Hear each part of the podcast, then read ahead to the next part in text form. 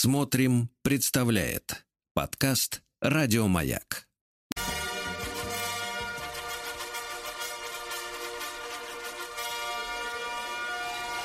Сергей Стилавин и его друзья. Понедельник. Трудовой. Друзья мои, доброе утро вам всем. Сегодня у нас действительно понедельник. Понедельник. И давайте назовем сегодняшнее шоу таким образом. Так. Сергей Стилавин и его друг Возвращенец. Здравствуйте. Здравствуйте, Владик. мои хорошие. Смотри-ка, а. дед никто. Да. Ну что, Владик, как оно здесь-то тебе? Да неплохо, в принципе. Прохладно, не жарко, хорошо. Очень Под лицо все к лицу, Конечно. да? Конечно. Я смотрю, Понимаю. у вас дожди тоже прошли, закончились. Это да, хорошо. Да, да, да. Ну, в общем-то, мы все обсудили. Это точно. Это точно. Значит, как вас встретил кот на родине? А, не признал. Он всегда где-то ему нужно час-два отойти, отойти от шока. Потом уже, конечно, взобрался на хозяина. Понимаю, в стойку встал, да, А у нас ведь, вы понимаете, Владик, э, тоже события кое-какие происходят. Ну-ка, давайте, расскажите вкратце. Много всякого интересного. Есть и письма, естественно, друзья мои. И да, пока вас не было, мы же не читали э, народную, так сказать... Э, молву. Да, не то чтобы молву, а облеченную в хлесткое и порой непечатное слово. Скопилось, наверное. Вот, да. Ну что произошло за последнее время?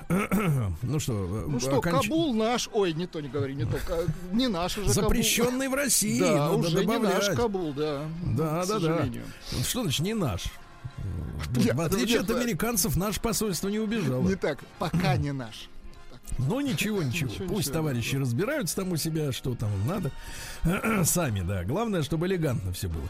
Э, так вот, э, пока вас не было, Владик. Так. Ну, то есть вы были, но не здесь. Угу. Я был да. удаленно. Угу. Да. Вы знаете, э, несколько человек обратили мое внимание на ситуацию, которая произошла в столице. Угу.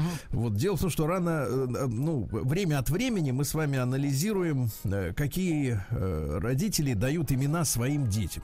Угу. То есть какие имена родители дают своим детям. Хотя по-русски и так тоже можно сказать. Угу. Ну вот. Но мы с вами удивляемся этим всяким Ричардом, там, Джоном, э, э, как это, женские-то еще есть имена. Э, Анж... Нет, Анжела это Анжела это, это давно. Это Анжела это давно. Да, да, Анжелика. Вот типа того, да, да, да. Джоли. Вот. А теперь новая фишка. Причем опубликованы даже. Я сначала не поверил, потому что изначально, изначально мне прислали фотографию э, свидетельства о рождении. Так. Вот. А потом, когда я увидел фотографию э, отца э, вместе с этим свидетельством о рождении. Угу. Вот, отец такой, знаете ли, замечательный мужчина, очень моложавый, вот, ну, до 30, мне кажется, возраста, угу. такой правильные черты лица, и в глазах есть некая убежденность. Угу когда я вижу таких, таких людей, в принципе, я перехожу на другую сторону ну, обычно. Ну, человек без сомнений, скажем Да, так. потому что он полностью уверен в том, что, что делает. А я, в принципе, э, уважаю, когда люди немножко вот э, критично относятся. Ну, да. Легкое сомнение всегда должно присутствовать, конечно. Да, да, да. Конечно, не надо, так сказать, бояться, да, как-то переживать излишне, но быть полностью уверенным, что ты на 100% прав, это как бы всегда напрягает. Так вот, э, в Москве родители, матери фотографий, к сожалению, нет. Тоже uh-huh. хотел бы посмотреть на эту женщину, но не, пока не судьба. В Москве родители назвали ребенка психосоматикой.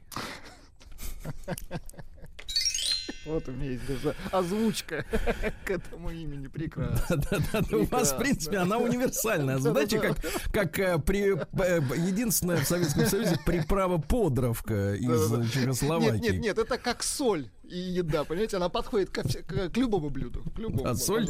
Да. Вот, так вот назвали психосоматикой. Прекрасно.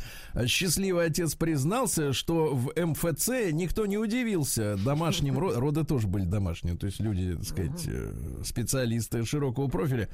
Так вот, что пишет мужчина сам, причем рассказывает. К сожалению, имя его не приводится, у него, видимо, другое имя. Не психосоматика. Я обожаю психосоматику. Кстати, Владик, как вы понимаете, что это такое, в принципе? Э, психическое состояние человека. Это, не, не, это некое отклонение, во-первых. Нет, нет, не вы не правы. Вы не правы, кстати говоря. Психосоматика, насколько я понимаю, это когда э, вот вы, например, себе внушили, что вы болеете. Так. И начинает болеть. И наоборот, и наоборот, болит, а вы все говорите, или как-то вот какие-то приемы используете, что не болит Это и такой перестает. работающий аутотренинг, да? Ну, то есть, то есть, То есть ты влияние, можешь ус- себя убедить. влияние психики на объективные процессы. Понимаете, да? Вот, значит, мужчина пишет: Я обожаю психосоматику и добился в ней определенных успехов. Настолько значимых, что некоторые вещи сделал вообще первым в мире. Например, помог добиться обезболивания, которое продолжалось даже ночью после засыпания. Помог завоевать первое место человеку на соревнованиях по поеданию перца чили.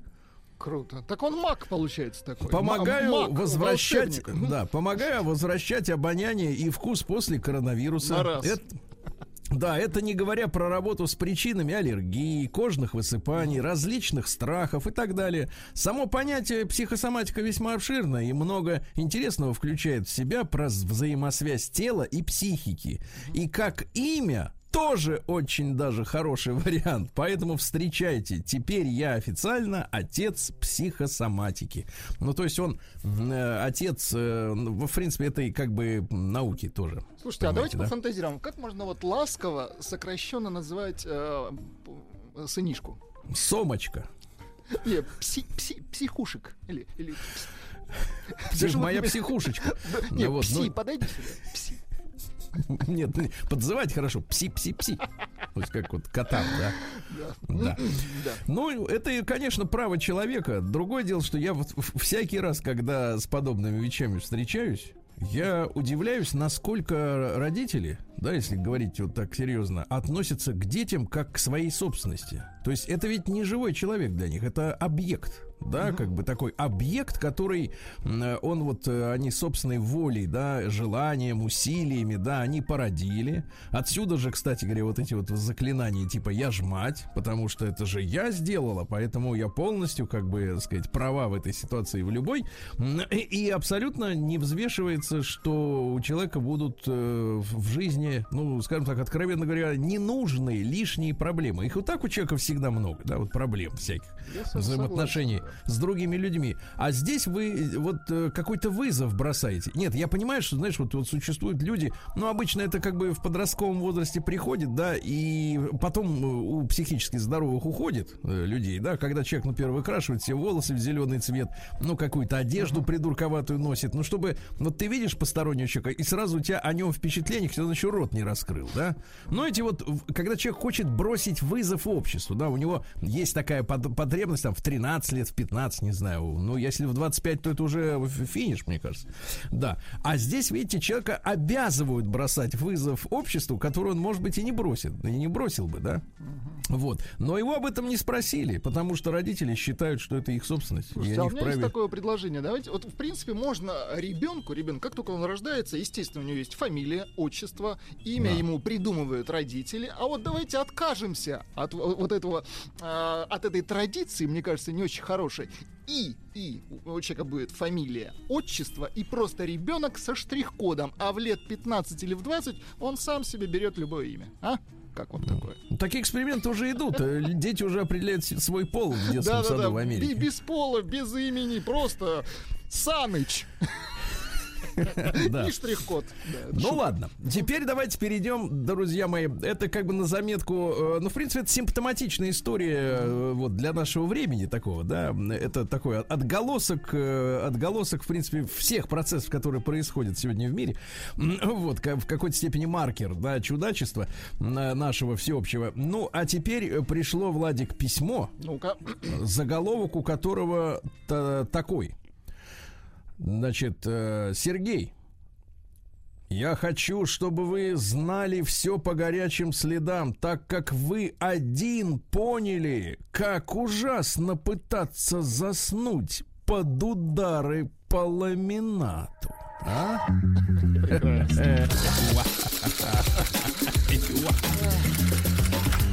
Скучал по таким. Приемная нос. Народный омбудсмен Сергунец.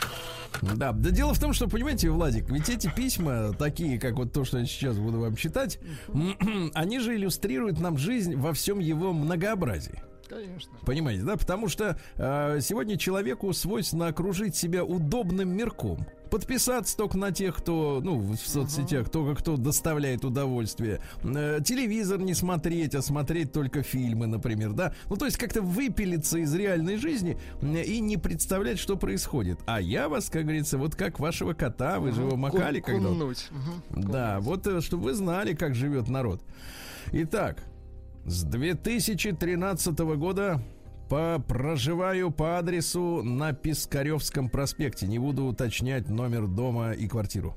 По понятным соображениям. Угу. Но Пискаревка это Питер. Сто процентов. Да.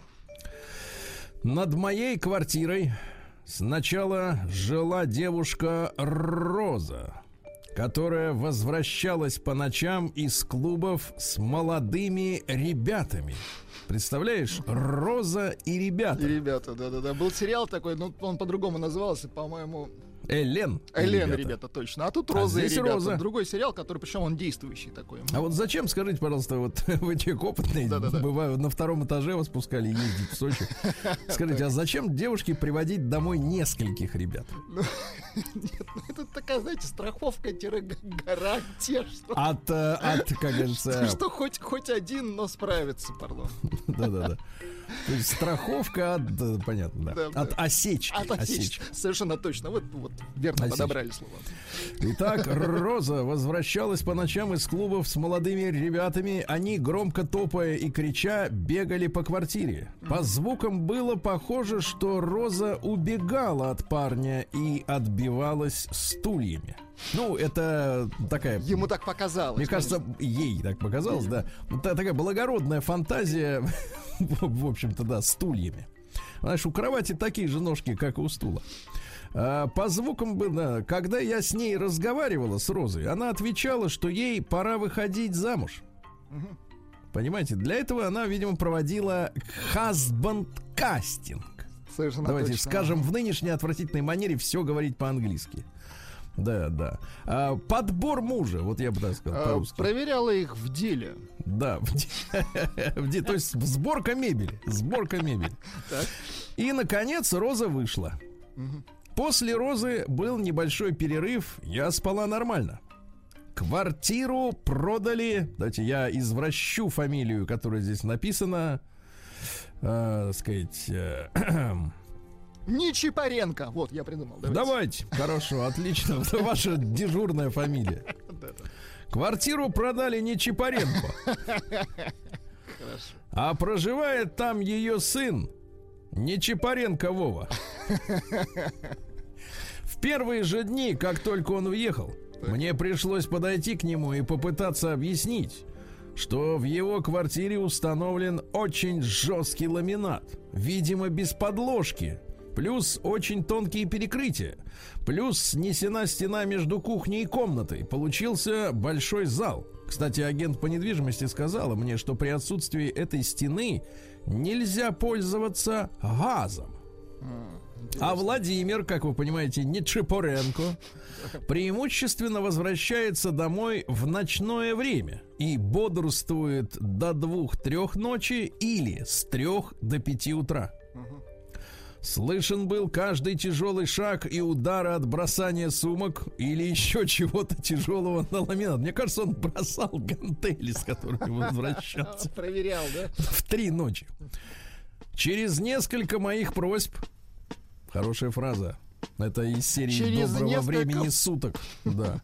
Через несколько моих просьб. От трех до 50, так. И развешивание записок с замечаниями, потому что сначала просьбы не действовали, его стало не слышно. Да и в управлении по законности и правопорядку на Кондратьевском, тоже в Питере, да, да, да. было подтверждение ночного шума, и с ним поговорили. Потом у Владимира Нечипаренко появилась сожительница со стервенелым топотом по ламинату. Все это ночью. Я опять начала делать замечания. Предлагала им деньги, чтобы они застелили свой ламинат чем-то толстым и сделали бы шумоизоляцию. На что мне отвечалось? Ну, то есть само отвечалось. Иногда не отвечалось, а иногда, когда в охотку она отвечается. Нам не неплохо. дано предугадать, как нам ответится когда-нибудь. Да.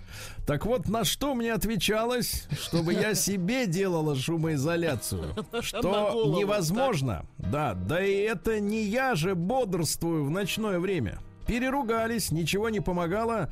Я теперь развешивала записки, но слышала от Владимира. И будешь терпеть. Видимо, как Жеглов. Да, и будет сидеть. Чтобы выяснить, что происходит, мне пришлось включить свою камеру. Внимание, камеру. И посмотреть их приход и уход.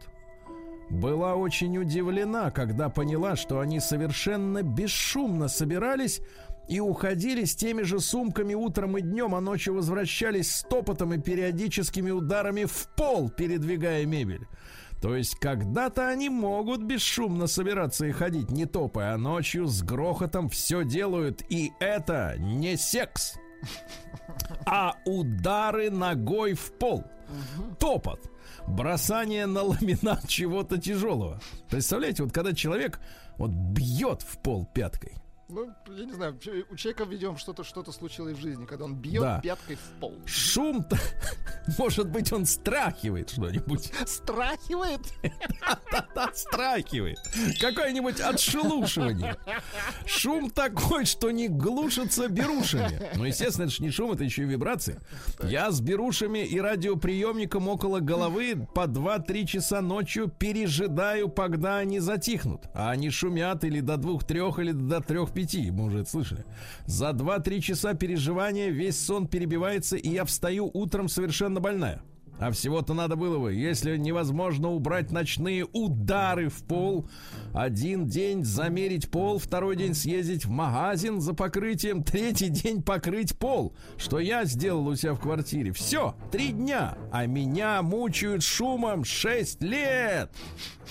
И почему я должна убираться на девятый этаж, как залепил мне Владимир Нечепоренко? Когда это они ведут ночной образ жизни, а я хочу спать с 22 до 7. Смотри, долгий сон, 9 часов. Логичней с их ночными приходами и уходами им убраться на первый, чтобы ни... ко- А мышей не жалко, а котов не жаль. Для меня понятно. переезд уже не под силу. Я не хочу ухудшать свое положение с престижного пятого Ага, значит, престижный это пятый. Хорошо, на девятый. Да. Не престижный. Переезд равносилен пожару. И почему мне все запрещают жаловаться на них и писать им замечания? Не буду терпеть. Да, они беспокоят меня одну. Больше никто не может слышать, как они подбивают в ламинат. Вот. Бьют они в пол, они в потолок. Владимир Нечипаренко постоянно говорит, что они тоже терпят шум своих верхних соседей. Нет, они всей прелести шума не знают, так как у соседей над их квартирой ковер и мягкий линолеум. Мягкий линолеум, ясно? Мягкий. Я как-то была в такой же, как наши с Владимиром Нечипаренко квартиры. Но пол там застелен мягким толстым покрытием. Я рассказала про шум и топала ногой. Так вот, там не было такого звука. Ногой не получалось топнуть. Все ноги отбило, правильно?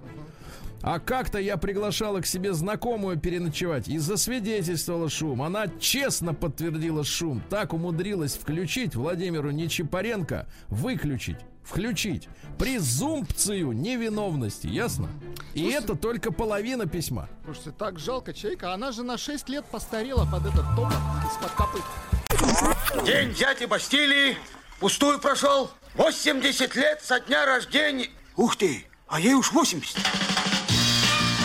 Разный, каждый день. На радио Маяк. Так, товарищи дорогие, да и Владик в том числе. Э, Сегодня у нас 16 августа, я вам напомню. Как да. куста. Да, сегодня в России отмечается прекрасный добрый праздник День малинового варенья. Ну, замечательно. Замечательно, замечательно. И от про- и от простуды И вот, от помогает. гриппа помогает Да. нам, да. Да, международный день под названием «Помашите в камеру наблюдения». Придет Вот. время, помашем.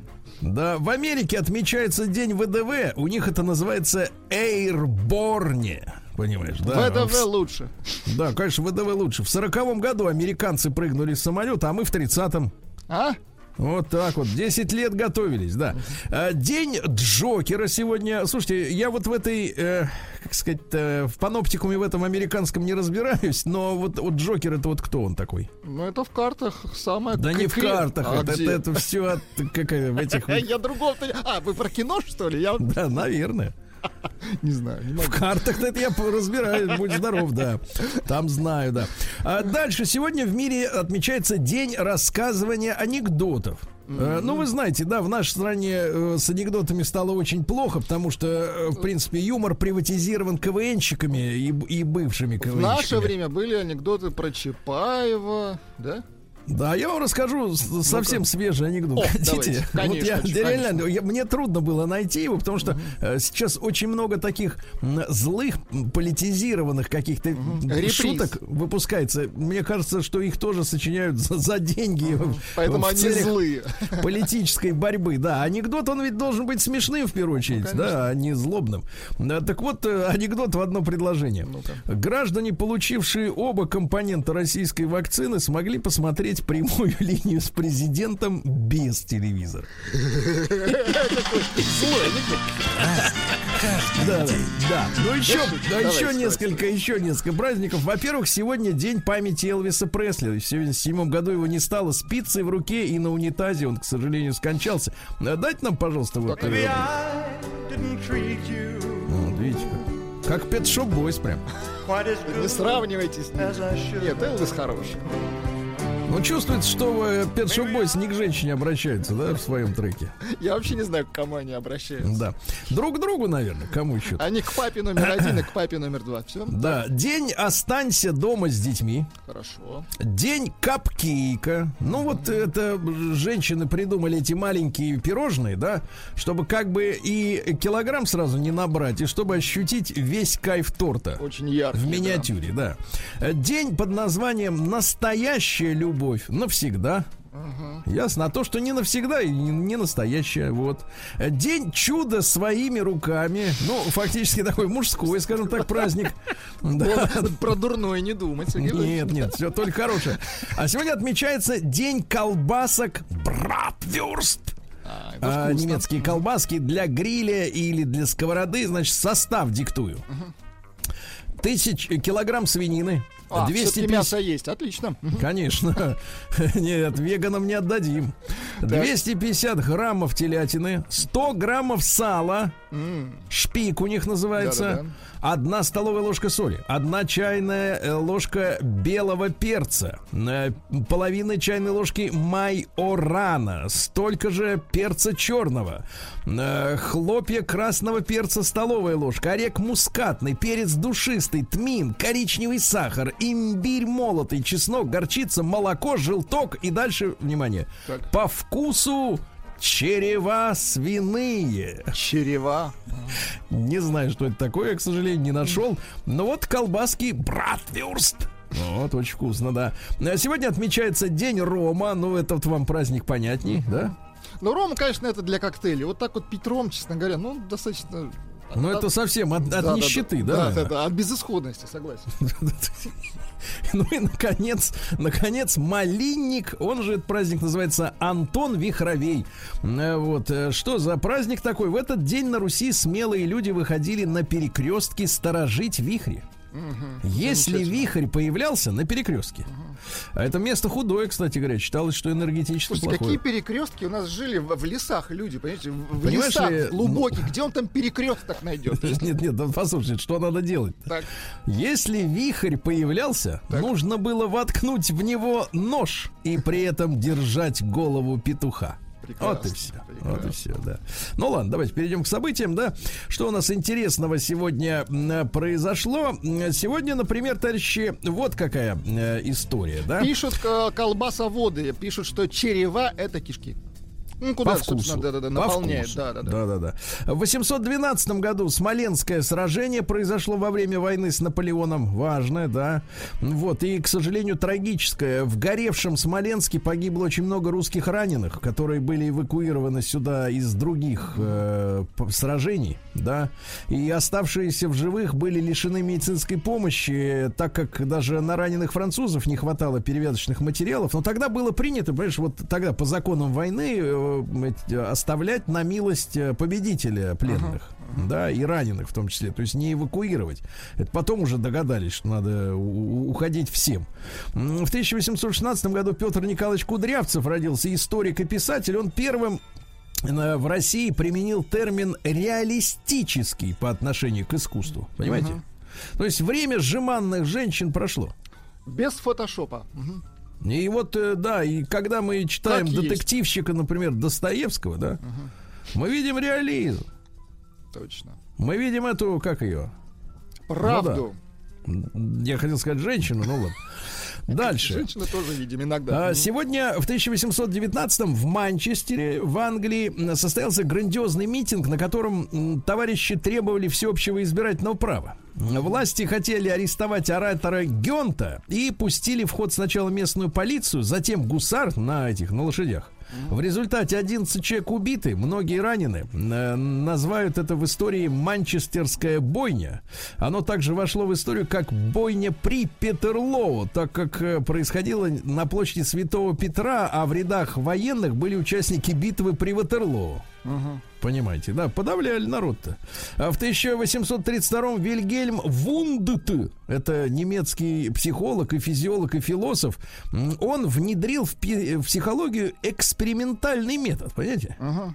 И сразу же психология стала самостоятельной наукой. А теперь смотрите как. Теперь психологи даже могут отдыхать за границей. Столько у них, понимаешь ли, На работы. этой неделе появится один. Ага, сейчас даст ответ за каждый день, проведенный там. Он там на дельтаплане летал. Да вы что, С пропеллером. правда? Я вам, я вам покажу. Что, не, не убился? Но если нет, если в пятницу появится, значит нет. А, Да, ужас. В 1845-м Габриэль Липман родился. Это французский физик, Нобелевский лауреат. Он разработал метод цветной фотографии. Понимаете? молодец. Ос- да, основанный на интерференции света. Что такое интерференция? Это когда несколько лучей соединяются. Мгм. Зачем? Преломляются. Ну, пол- получается там разные штучки. Вот, например, цветная фотография, видите, вышла. А, ну ладно. А, дальше. В Пригодилось. 1858-м королева Виктория, это британская, которая правила там как-то это много-много-много лет, э, послала приветствие президенту США Бьюкинину. Э, Пишется Бухенан. А читается Бухину, так и говорите. Бухину послал. Буханан, вот так пишется, да, Буханану. Буханан. Да, по случаю прокладки трансатлантического подводного телеграфного кабеля, который связал два континента, а сейчас у нас есть такие замечательные подлодки, у них э, специально там... Такие э, щупы, даже нет, не есть, щупы, щипцы. Ножницы такие специальные, да, она подплывает, этот кабель хрясь, и, Всё, все. и нет инета. И королева сидит без этого. Без телефонной связи. Без CNN.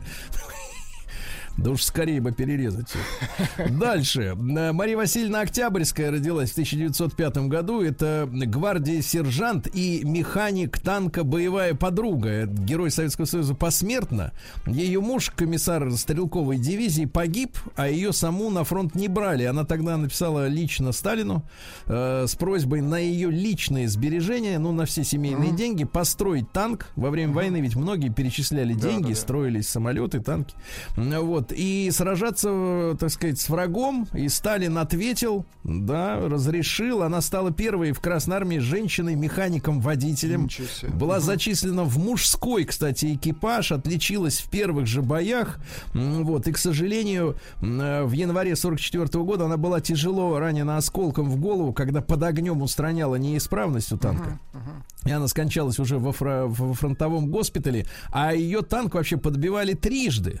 Вот, но в полку каждый раз присваивали новому танку вот это самое имя, да. Слушайте, А- ага. а командир этого танка, где она была водителем, механиком водителем, мехводом, да, э, к концу войны дошел до Кёнигсберга.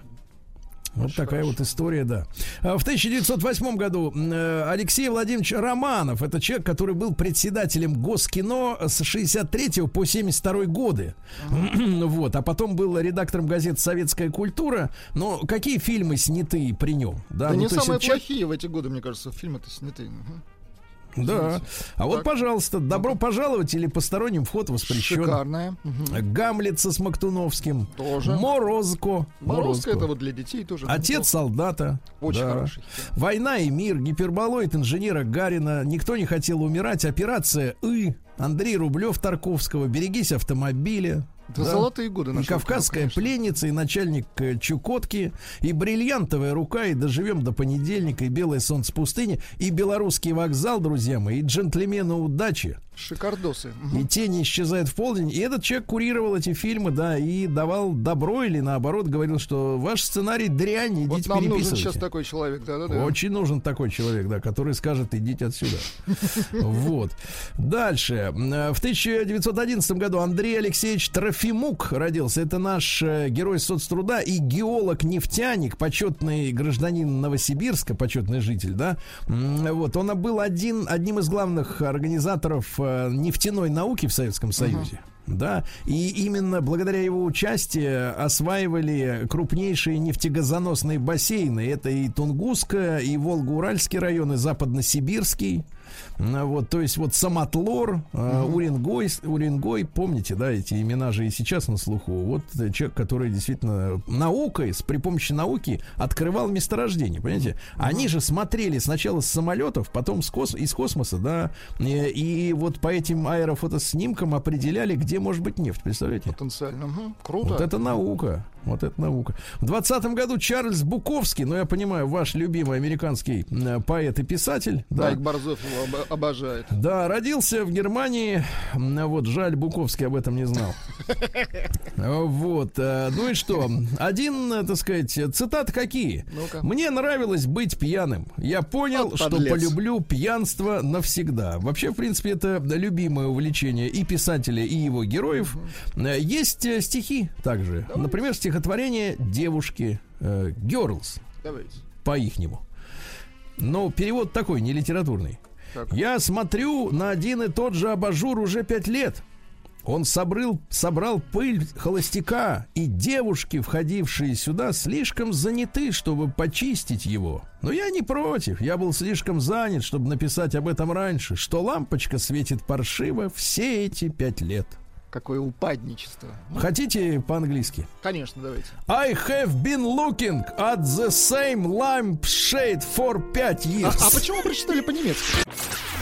День дяди Бастилии пустую прошел. 80 лет со дня рождения. Ух ты, а ей уж 80.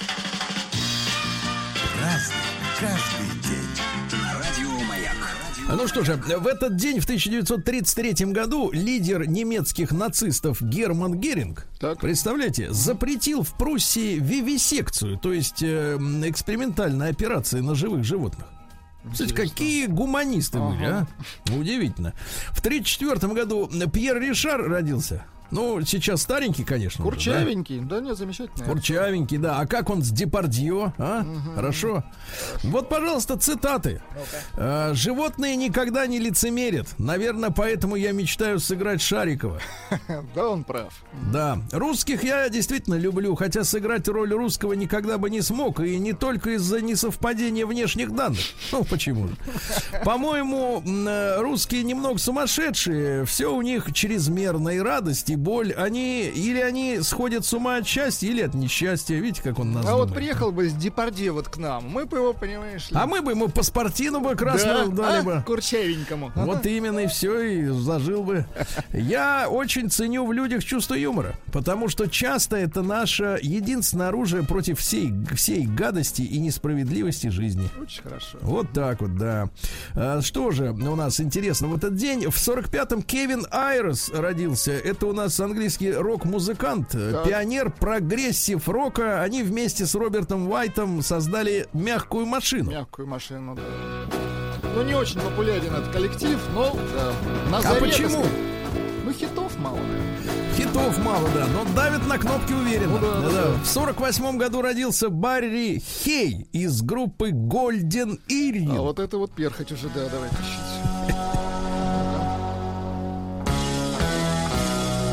тащить. Чувствуете, Но не, не очень торо- не ритмично. торопятся музыканты. Не Понимаете, очень было ритмично, них. да. А, в 54 году Джеймс Камерон родился, американский кинорежиссер. Ну, начинал неплохо с Терминатора. Да не, он Потом хороший, Чужие, а хороший, потом, хороший. конечно, Титаник. Тоже ведь это его дело-то, да? Ну Вот. И эти синие люди, как это называется? Аватар, да, это что же? Синие люди, это другое. Да, э, дальше в Я же из 56 Сочи, году в Советском Союзе было принято постановление осваивать целинные земли, но мы, как понимаем, это была операция прикрытия строительства Байконура. Ну, конечно. Потому что, на самом деле, целинная земля, даже если ее э, как Полить, то следует ничего не поливать, вырастет. нет, она дает 2-3 года, а потом умирает окончательно. К сожалению. Ну, Кирилла Викторовича Набутова поздравляем сегодня. Обязательно. Земляка поздравляем. вашего. В 57 году родился Кирилл Викторович. Сейчас с сыном вместе бодрятся там, что-то на Ютубе делают. Молодцы. Вот. Ну так. Нет, надо, ну такое. Да, надо так говорить, да. В 58 году родилась, ну, настоящее исчадие. Мадонна Луиза Вероника Чикона.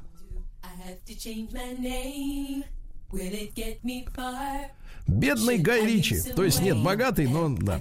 А, я, я сама себя вытащила наверх за бретельки собственного бюстгальтера. Это правда, да. Секс грязен вопрос. Разве только если не мыться. А Дольче и Габбана-то так и не заплатила, а? Вот именно. Сволочь. Я верю только тем мужчинам, которые хоть раз в жизни целовались с мужиками. Какая она. Дьяволица, точно. Да-да, грязища страшно. В 60-м году Джозеф Киттингер совершил прыжок с парашютом, теперь внимание, ребят, с высоты 32 километров. Круто. За четыре с половиной минуты до раскрытия основного парашюта он развил скорость падения 988 километров в час. Всё, Он мог загореться. Да, точно. Сегодня самый гря- грязный день в истории группы Битлз. Ну, у них были грязь, там, когда их с наркотой ловили, еще что-то, ну, так по мелочи. Они выгнали барабанщика Пита Беста сегодня в 62 А ведь он художником был. Не, настоящие подонки. Кстати, самый красивый из них, потому что Маккартни смазливый, ну, Леннон просто страшный, да. Этот был красавчик, но он не хотел употреблять наркотики и с ними куролесить. Но и за это они выгнали. И даже, как бы это сказать, просто через директора сказали, пошел вон, и все. Некрасиво, некрасиво, ребят. В 69-м Павел Владимирович Санаев родился, писатель. э, наш человек, да. Похороните меня за плинтусом его, естественно, да. Конечно. Вот. В 73 году Юлия Александровна Высоцкая родилась. Замечательная актриса, жена. Мгм. Кулинар. Кулинар. да, Кулинар, да. Первый муж кот. Кот? А, в Кот. этом смысле, фамилия Кот. В этом смысле, да, не в том. А, да, ребят, э, ну вот э, год потерь был 87-й больших, и в этот день в Риге практически на сцене не стало Андрея Александровича Миронова. Да, вот во время предста- м, спектакля стало плохо. Сердцем. Надо стараться все делать хорошо, плохо оно само получится, правильно? Хорошо. В нашей стране, чтобы жить, нужно умереть. С юмором, да. Напомню, что это речь идет о Советском Союзе. Да-да-да. На всех случаях. Вот. В... В 88 году очень печальное событие, ребят. Э, Его, наверное, уже многие забыли, хотя э, 31 человек погиб, более сотни получили ранения. Крушение произошло скоростного поезда «Аврора». Ну, как вы понимаете, он шел из Ленинграда. Э, На перегоне в районе Балагова. Дело в том, что 306-308 километры, ну, вот участки пути, да, э, непрерывно там состояние пути ухудшалось. И в чем была причина аварии? То есть э, постоянно же ходят такие вагоны, которые проверяют, насколько все в порядке, да, с, э, с рельсами. И э, выяснилось, что там и просадки, и перекосы, ну, в общем, э, швах, дело швах.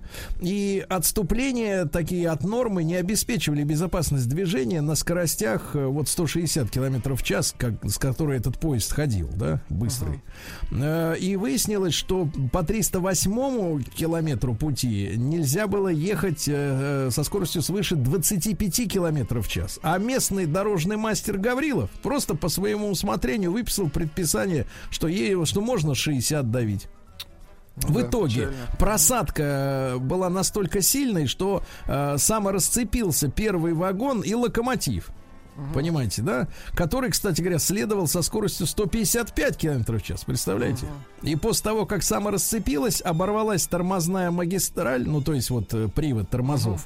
Это тут же включило автоматическое торможение всего состава резервным методом. Ну, в общем, вагоны влетали друг в друга. В вагоне-ресторане возник пожар. Пожарные машины не могли подъехать, потому что болотистая местность, представляете, вокруг. Ну, в общем, ужас, что творилось. Ужас, ужас.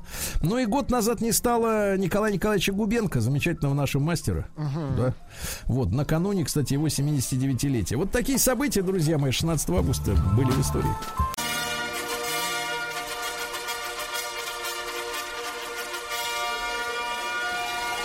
Сергей Стилавин и его друзья. Понедельник. Трудовой. Что же, Владюша сегодня вернулся на работу. Совершенно точно. Соскучился по звону СМС два раза в месяц. Да, да. А сегодня Владюша в Москве 28. Очень Да. хорошо. А В Омске э, тоже неплохо, плюс 25. Ну, как скажите честно-то, думалось вам об мечах-то на, от- на отдыхе? Вот честно скажу, нет. Не слишком было хорошо. Мерзавец.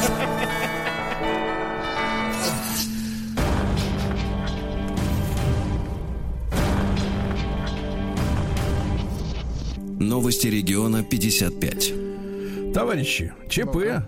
Вы представляете, в парке 300-летия Омска на подростка упала табличка с надписью «Аллея профсоюзов». Юный Амич получил травмы. Инцидентом заинтересовалась прокуратура. Э, говорят, что арка, к которой крепится табличка, была подпилена неизвестными и ждала своего часа, чтобы упасть на человека. Вы Какие представляете? подлецы. Да вроде вас, наверное, такие же. Дальше. На зарплату омским чиновникам потратили более миллиарда рублей. В то время как у обычных бюджетников э, зарплаты увеличились на 3,7%, у чиновников н- сразу на 11%. Ну а чего стесняться? Они же работают все правильно. Конечно.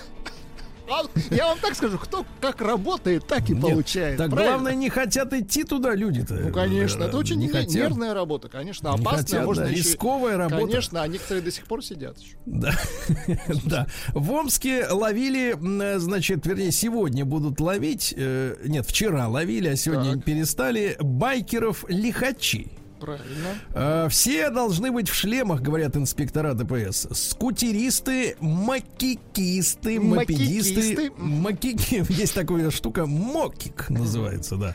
А, и мотоциклисты. Вот кто без шлема будет попадаться, да. Рабочий из Омска хотел заработать на бирже. Ему надоело работать рабочим. 34-летний рабочий строительного гипермаркета взял в кредит у банков миллион двести тысяч рублей. Так. Мужчине предложили сделать крупные инвестиции с хорошим доходом. Кстати, специалист общался только в мессенджере.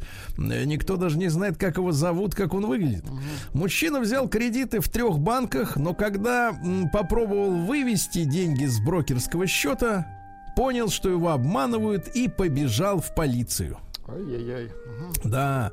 А, Житель Омска проснулся и увидел, что его машину пытаются угнать. То есть сон наяву. 60-летний хозяин э, услышал звуковой сигнал клаксона его любимицы «Шевроле Нивы». Красотки. Выглянув в окно, владелец увидел в салоне своего автомобиля постороннего человека. Так. Он выбежал на улицу, попытался самостоятельно задержать угонщика, но тот ретировался. Автовладелец позвонил в полицию и подробно описал внешность подозреваемого, по которым, по приметам, по этим этого человека и нашли. И теперь, как дело было со стороны угонщика? Ну-ка. Задержанный рассказал, у- что увидел ночью стоявшую дома машину и решил доехать на ней до своего дома на улице Омской. Мужчина открыл водительскую дверь, отжал, взломал замок э, зажигания и соединил провода. А теперь где была ошибка? Ну-ка. Ну, помимо того, что он решил доехать. э, Осуществить до конца свой замысел ему не удалось. Будучи сильно пьяным, он облокотился на руль и нажал сигнал. Ой, чучело. так Да, на Зеленом острове построят парк развлечений за 400 миллионов рублей. Ну, неплохо, неплохо. Вот, э, что там будет? Э, Значит, колесо обозрения и 16 аттракционов. Понимаете? Хорошо. Хорошо. Омские студенты поедут строить БАМ в следующем году. До 300 человек поедут строить и хорошо заработают там. Да. В Омской области появится 4 новых спортивных площадки. Они будут построены в рамках проекта «Спорт. Норма жизни». Мгм. В рамках Ясно. проекта э, «Спортивный Амич». Так, хорошо. Так. А Мич, э, так сказать, 44-летний, э, вот, э, украл в магазине 43 плитки шоколада. 44-й не успел. На улице второй трамвайной. Он смог украсть э, шоколад, э, потому что стеллаж со сладостями находился, находился близко к выходу. После кражи он перепродал оптом шоколадки за полторы тысячи рублей. А теперь внимание. А на, а на вырученные деньги Так. купил себе наркотиков. Вот это отвратительно, понимаете? Да, да, да и то тоже. В Омске так и не запустили часы за 500 дней до старта МЧМ 2023. Что за аббревиатура? Непонятно, да. М, Так, Ну, помню- печально, что не помню запустили, да. М- МЖМ, МЧС не то. знаем, да. Нет, нет, а это другой МЧМ. Значит, в Омске ГКЧП подросток, знаем, так. в Омске подросток обворовал чужую машину, чтобы обновить свою. Снял э, бампер, крыло, фару, потому что у него своего у себя не было. А снял. знаете, как это было? О, это вот мне вот Моё. как раз, мне-то как раз это и нужно. Да, да, да, да, да. А мечей массово штрафуют за коноплю на участках. Сотрудники А почему? полиции выписали уже 181 предписание. В результате э, более 400 квадратных метров конопли уничтожено. Представляете? Человек Хорошо. пишет, какой бам, разве его не построили в 70-х? Построить-то построили. А Но не хватает. Нужно еще. Пару шпал, да. Нужно еще докинуть. Да, ну и наконец, хорошая новость. Омские дачники нашли потерявшегося пенсионера. Э, Дело в том, что в Омске разыскивали 81-летнего дедушку, который ушел из геронтологического центра 11 августа. И вот он нашелся спящим. Вот такая хорошая новость. Давайте перейдем к обычным известиям.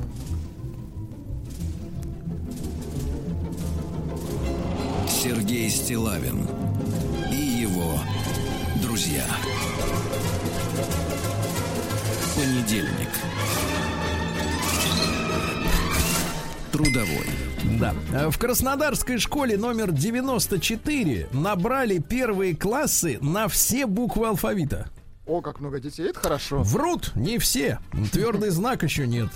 Хотя нет, появился И-класс. Нет, Чувак. можно еще пробел, точка, восклицательный знак. Пробел точка. Решетка. Значит, да, да это же какой-то бэби-бум, что ли, получается. Очень хорошо, очень. Да, да, да. При этом надо строить скорее новую школу, Ну, потому что конечно, школа-то конечно. рассчитана на 1100 100 мест, а туда ходят 4000 ребят, представляете? Да, да, да, так, товарищи, надо помочь. Услуги, а вот тебе предложение какое от товарища Миронова из «Справедливой России». Давайте. Услуги суррогатного материнства могут начать оказывать в государственных климат, э, клиниках. Понимаете? Процесс-то идет, Поставим на поток, очень хорошо. но, но если не можем пресечь, то надо возглавить. Вот правильно? это точно. Да. Врач рассказала о проблемах с постковидным синдромом у тех, кто перенес это заболевание. Ну-ка, вот смотрите, спустя 3-4 месяца у трети переболевших, э, значит, отсутствует возможность полноценно ухаживать за собой и Интересно. совершать повседневные дела. Вы-то как? Да я вот справлялся пока. В Сочи все, все прекрасно. Ухаживали за Да, собой? Да, да, и за Ну, собой. и за хорошо, всеми хорошо, аккуратнее. И за- за, за- барабули ухаживал. Ага. А, Япония планировала применить бактериологическую бомбу в 1944 году против Советского Союза. Да ладно? Раскрыты документы, да. Ничего себе. Что она из себя представляла? Значит, у них же там, у японцев были очень мощные, в том числе и на Курилах, лаборатории, где э, пленных, э, так сказать, красноармейцев и гражданское население пытали страшным образом. Они их бревнами называли, сволочи. Так вот, они предполагали сбросить керамическую бомбу, в которой, э, значит, смотрите, сидели бы эти э, э, не чехоточные, а чумные какие-то эти... э, Бактерии чумные, нет, эти летающие, мерзкие. Эти- Насекомые. Насекомые, Ле- да. Летательные. На высоте где-то 100 метров от земли бомба должна была взорваться, ну, расколоться. И оттуда бы вот этот рой Вот зараженных подлецы. чумой, да, они бы сбросили, и мы бы начали бы бороться с чумой у себя. То есть вот такая история, да. Дальше экономист предложил округлить цены и отменить копейки, потому что вот есть новости, что в банках не хватает копеек. У меня встречное предложение округлить зарплаты и округлить цены. Давайте округлим специалистов очередь. Да. А дальше борцы за права животных призвали исключить конный спорт из программы Олимпиады. Почему? Ну, это прославленная организация ПЕТа, которая с шубами воевала всю жизнь. Значит, теперь они говорят, что Олимпийские игры это соревнования между людьми, а не способность травмировать лошадей, которые не желают участвовать в турнирах. Ясно? Не желают. Дальше прокурор Степанков рассказал, что переговоры путчистов, ну, накануне 30-летия этих печальных событий, я раз, смотрю, начали да. люди высказываться.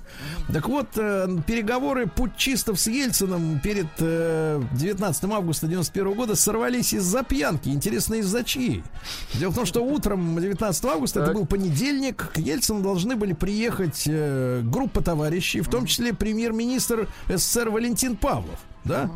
Однако в ночь перед этой встречей Павлов участвовал в застолье, допился до того, что у него случился гипертонический криз, и в итоге к Ельцину не поехали. А ведь могла история разворачиваться по-другому. Большая политика, да. Да, дальше наш заслуженный тренер СССР Татьяна Тарасова рассказала, как допуск трансов к соревнованиям отразится на фигурном катании. Ну-ка как? А как отразится? Да никак.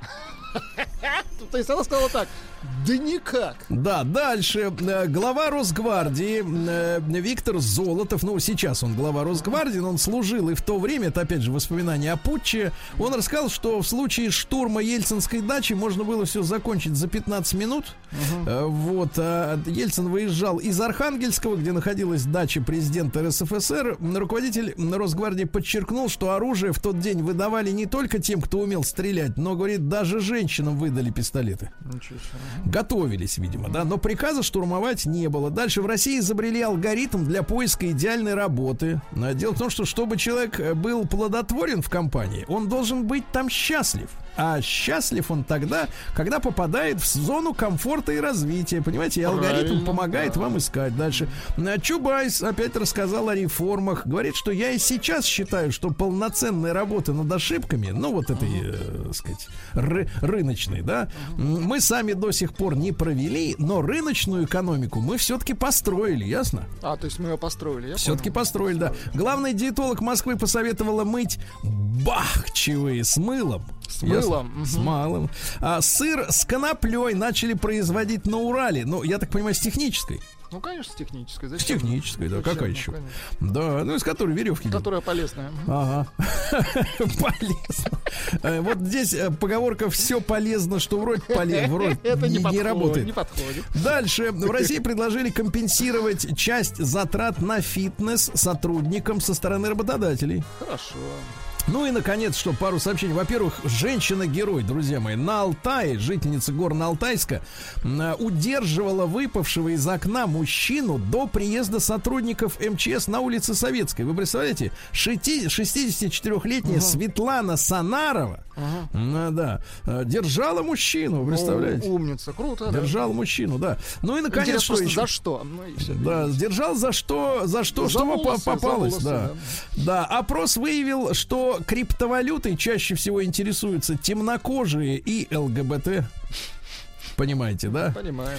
Э, Вот, э, Жулин, наш замечательный фигурист Александр Жулин, э, сказал, что э, толерантность нас скоро заведет в одно место. Я вообще против урод- уродства. Да, против всей этой толерантности. Я понимаю, что на меня выльется критика, но я на происходящее уже не могу смотреть, видите? Зато а честно, человек конечно. чемпион, да. Россияне стали на 17% больше тратить на таблетки для похудения, а все пухнут и пухнут. А Ну вот. м- Меньше есть не пробовали, я понял. Россияне, меньше таблеток, да, россияне назвали самые сложные профессии. Давайте, тройка лидеров. Ну-ка. Врач, космонавт и шахтер. Мгм. Самые сложные. А, ребенок, приемный ребенок Эминема заявил, что теперь он не бинарный.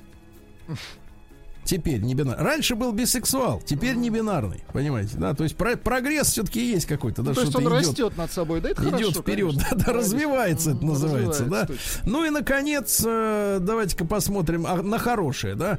А, Женщина по ошибке отдала таксисту 200 тысяч рублей. А он ее нашел и вернул. Ну, Представляешь? как замечательно. просто. Ужас какой. Знаешь, на, на пороге стоит, ты, ты, думаешь, ты думаешь, он сейчас скажет, давай еще. Я вам принес э, деньги, но не отдам. Да, да, да. Ну и наконец хорошую, давайте новость э, хорошую. М, Вот, пожалуйста. На фото Наташи Королевой из Калифорнии нашли Крым. Да и слава богу, что Наука и жизнь. Да класс, как вы говорите, да? А дальше ученые ФРГ объяснили высокую скорость животных по сравнению с людьми, ну, во время бега. Э, Есть у нас у Хусейн Болт, помните, который бежал со скоростью 43,5 км в час, но это, так сказать, даже Болт не мог бы обогнать обычную домашнюю кошку. Ну, какого-нибудь леопарда, да? Оказывается, проблема в том, что сопротивление воздуха очень большое. Ну, плюс не к- можем. у некоторых копыта еще. Да, канадские ученые, как не заражаться ковидом во время секса. Ну-ка. Вот, э, конечно, в нужно комнату?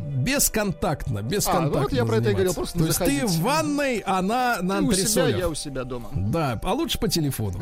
Лучше безопаснее, да. А, крупа гречневая опасна для женщин старше 40 лет. Она Вот, приводит к видите, недостаточному усвоению кальция, кости становятся хрупкие, а кости женщины очень нужны. Понимаете, да? Вот. А, ученые засняли гигантских скалопендр длиной 30 сантиметров, которые жрут птиц. Вы представляете? Ужас какой. Мгм. Ужас, да-да-да. А ученые выяснили, почему появляется пузо в среднем возрасте. Ну-ка, Дело в том, давайте. что снижается метаболизм. И маленькая физическая нагрузка, но не связана именно с тем, что вы это пиво там или еще что-то. Просто мало человек двигается, да? Понятно. Дальше орангутанги могут пользоваться инструментом. Хорошо. Мы, мы не будем своим, иметь в виду. не своим, а добавленным, да-да-да. Ну, Вот. Ну и что еще интересно, давайте, африканский, ой, нет, американский, ну это, в принципе, сейчас уже неважно. Ученые доказали пользу растворимого кофе. Оказывается, зерновой кофе улучшает настроение и концентрацию внимания, и примерно та, тоже делает пыль вот этой из банки. Так что, да? в, принципе, Ну, разницы нет. кофеина. Ну, да. давайте скажем так, пейте сами, правильно? Вот, да, давайте посмотрим на, на капитализм.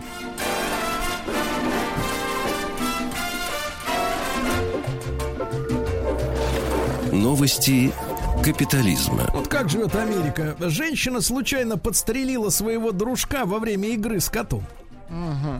Так бывает, да. Ничего. А Звезду корейского кей-попа Кей-поп. по имени Сын Ри. Это одно слово. А, Приговорили к трем годам тюрьмы за организацию занятий проституцией. То есть бизнес-план был такой. Он стал популярным артистом, к нему липли девки, а он их продавал в борделе. Ужас какой. Вот такая история. Подлец. Продажи спорттоваров выросли на 50% на следующий день после закрытия Олимпиады, но только на один день. А, Вот в США амеба уничтожила мозг ребенка после купания в озере. Представляешь? Ага. Человек покопал, покупался один раз, она ему залезла туда и все съела. Жесть. Ужас. В Шотландии школьникам разрешили определять гендерную принадлежность свою без учета мнения родителей. Да класс. Да, допрыгались. Вот, в Японии грузовики начали ездить на остатках рамена. Это лапша их любимая. Вот этот жир от супа рамен теперь питает дизельные моторы, представляете? Круто. Да, ну и пару сообщений. Модель раздевалась перед камерой по велению Господа и заработала миллионы рублей. Ясно? Ну и, наконец, просто лайфхак, как вы Давайте. говорите, Владик. Так. Инжи... 41-летний английский инженер перестал ходить в Макдональдс Так. и похудел на 57 кило- килограмм. На 57 километров. Он весил 147 килограмм. Да умница, так и нужно. Не так ему и нужно. Россия криминальная. Ну, давайте посмотрим, как бывает. Э, В Уфе мужчина напал с ножом на полицейских и был ранен в живот. Да, да, да.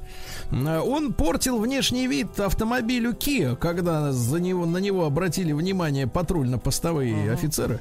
Вот подлец. Ну, Вот, Так. ножом портил. э, Вот, когда полицейские попросили убрать нож, он этого не выполнен. э, Вот, э, в итоге бросился на них с ножом. В итоге пуля у него в животе. Ну, естественно. Вот так. Ну а как иначе, да? Там уж не разберешься. В Крыму ГИБДД, ну это по-нашему, как бы, если брать Инстаграм, то в Калифорнии. В нашей Калифорнии. так? Да, наша Калиф- Калифорния наша. Вот так звучит даже еще лучше. В Крыму ГИБДД начали, э, начала штрафовать нарушителей при помощи коптеров. Хорошо. Очень хорошо. Он там летит, его не видно, он чик-чик и все. Дальше. Не поделивший дорогу э, таксиста в Красноярском крае избил другого таксиста и помочился на его автомобиле.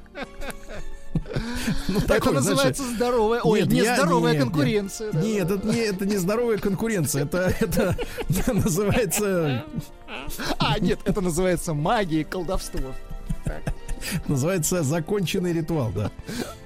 Ну и наконец, смотрите, на прошлой неделе, вы помните, э, в Москве на Тверской, а, ну вы не слышали, э, родители украли невесту, ехавшую в ЗАГС, потому что были не согласны с выбором жениха. Так. А теперь обратный случай в Санкт-Петербурге. В Санкт-Петербурге мать похитила своего сына из квартиры невесты. Я тебя Мать- спасу, сынок. Да, мать пригласила нескольких крепких и неизвестных мужчин. Они вошли в квартиру, связали парня, выволокли его из квартиры, положили в машину и увезли в Подмосковье. Вы представляете? Ну вот, э, соответственно, вот так мать э, спасла муч- своего сыночку любимого. Мать правильно? отказалась сепарироваться с сыном. Кстати, это хороший, э, хорошая история для нашего Добина. Очень хорошая. Мать вывозит сына. Давайте узнаем, как Добина вы вывезли на дельтаплане. Он вылетел.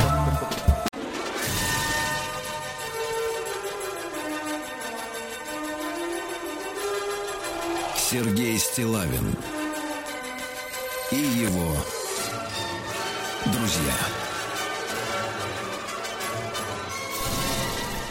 Понедельник. Трудовой. Дорогие товарищи, вернулся из отпуска наш Владик, да? Вот, вернулся потому что, именно потому что он наш.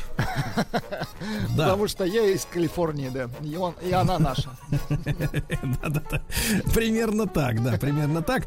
Значит, друзья мои, он, э, много э, тем накопилось э, за это время, да, и, и есть, есть о чем порассуждать. Я уверен, что мы доберемся до многих историй на этой неделе или на следующей. Да, но сейчас я так вот решил, что мы должны совместить, ну, приоритет отдать теме, которая совместит приятное с полезным. А чтобы было какая был какой-то прок, да, в общем-то, от разговоров. Не просто выражать там какое-то собственное мнение, а поделиться, можно сказать, э, знанием, да. Вот смотрите, в Роспотребнадзоре посоветовали э, для восстановления после ковида исполнять народные песни. Руководитель отдела клинических исследований Центрального научно-исследовательского института эпидемиологии Роспотребнадзора Хадижат Амарова Так. рассказала, что для восстановления легких после коронавируса хорошо помогает пение народных протяжных песен. Исполнять протяжные песни стоит на выходе. Вот эта фраза меня На выходе. немножко- На каком выходе? Есть цыганочка с выхода. На выходе из театра, из цирка. Откуда? На каком выходе? А вы, ну, есть иногда надпись выхода нет. А тогда не петь. Тогда не Да-да-да. петь. Смотрите, исполнять протяжные песни стоит на выходе. Ну, может, наши слушатели, э, так сказать, помогут На разобраться, м, что имела в виду Хадижат Амарова, э, руководитель отдела клинических исследований. А, Делать это необходимо не громко, в удобной тональности. Значит, товарищи, смотрите, я нашел официальный список э, протяжных песен. Хорошо. Э, Я сейчас э, прочту вам названия некоторых. Почему сразу застольных? Ну, протяжные, они вот лучше, конечно, за столом вот их тянуть. Никого за столом тянуть не надо. Песню никуда. тянуть за столом Тем более можно. песню, это совсем бессмысленно, да. Вот. Но, значит, друзья мои, я предлагаю, я сейчас вам прочту списочек, а вы вот подумайте сейчас. А вот действительно, если из вашей жизни не ушло, ну вот это традиционная для многих-многих народов э, история с пением песни, да, вслух. Вслух, да? Не ну, на- хотя бы, хотя бы в душе. Не Понимаете, на да? выходе, а на выдохе, пишут наши слушатели. Погодите. Нет, Ещё- написано на выходе. И еще, еще пишут, что э, наша замечательная певица Бабкина никогда не заболеет. Никакой Это понятно. Отвратительная Правда, болезнь. на прошлой неделе артисты ее театра взяли со стволом нелегальным. Ну, Но я это- понимаю, что никакого отношения одно к другому не Ну, имеет, это конечно, разумеется. Так вот, э, да. Так вот, товарищи, давайте 728-7171 наш телефон. Это для Э, спектакля я придумал. Да. Да, Телеграм, э, телеграм наш плюс семь девять шесть семь сто три пять пять три три. Давайте, вот э, ведь по радио можно проиллюстрировать, да, свои симпатии. Пожалуйста, если вы действительно э, поете, э, так сказать, песни народные или инородные, да, э, и как бы кажется вам, что у вас неплохо выходит, да, то можно просто дозвониться и пару строчек из любимой песни Ну, спеть, да, продемонстрировать, конечно. чтобы мы посмотрели, как на выходе или на выдохе. На выдохе, Но, на но в выходе, сообщении да. написано на выходе, поэтому я, в принципе, доверяю бумаге, э, вот, а не вашим вот этим запискам. Значит, давайте, 728-7171, ваша любимая, пожалуйста, Значит, песня, э, которую вы поете самостоятельно, так сказать, не стесняясь никого, э, да, или наоборот, украдкой, но вам это нравится по-настоящему, и вы можете продемонстрировать, как это делается. Значит, я сейчас э, прочту некоторые из спи- список большой, тут почти сотня этих треков, да, как говорится. Вот, Крепких, пожалуйста. проверенных. Да, вы комарики мои, разундаленьки мои, так? Слушайте, не знаю такой трек. Так, Ну, дальше. Дрянь девочка по лужочку гуляла. Дрянь песня, так. Так. Дальше, э, так сказать, из куста, из смородинки. Ну, у вас как с куста, с вашим Не, как с варианте, да? куста я у меня обычно, да-да-да. Да, да. Как в лесике в дремучем. В дремучем, хорошо. Как у Ванюшки заболела голова, ну это мы как знаем, да-да-да. Молодость ты моя, молодецкая. Белоруссия. Да, понимаю. Белоруссия, да, конечно. дальше. Да, э, так сказать, э, а, дальше. По лугу, зеленому лугу. Так. Ну, это можно, это хорошо. Хорошо, это мы отрепетируем, да. Спасибо, спасибо синему кувшину. Спасибо, в карман не положишь. Да. Дальше. Э, у соседа развеселая была беседа. Песен не знаю вообще Вот. ни одной. Да. Ну, Или, например, знаем. Так. что ты, Саша, приуныла? Саша. Да, вот, например, такие пес- песни мо- можно, так сказать, э, использовать, да. Ну, э, давайте, друзья мои, э, вот сегодня Людмилу из Москвы послушаем. Действительно, я еще раз напомню, что по мнению специалистов Роспотребнадзора, пение песен вслух, да, вот, не плееры мычать там в нос себе, а вот именно пение вслух, оно помогает восстановить легкие. Понимаете, это упражнение важное для здоровья. Вот давайте послушаем, как наши, наша прекрасная аудитория владеет песней, правильно, любимой. Людмил, доброе утро. Доброе утро. Да, Людмил, ну по- по- по- проанонсируйте, пожалуйста, что за песня и в каких, э, так сказать, обстоятельствах вы ее исполняете? Мы едем из Калуги в Москву. Так, еще раз. Это уже песня? Людмила, чёче. Нет, Чёче это мас- пока только стихи. А, стихи. Ну, еще раз. э, по- Почетче, Людмила. Просто связь не очень да, хорошая. да, нет, можете затягивать уже. Да, да, да. Вот сказать. даже вот затянуть. прокачивать да. можете. Да, зати- затяните, пожалуйста.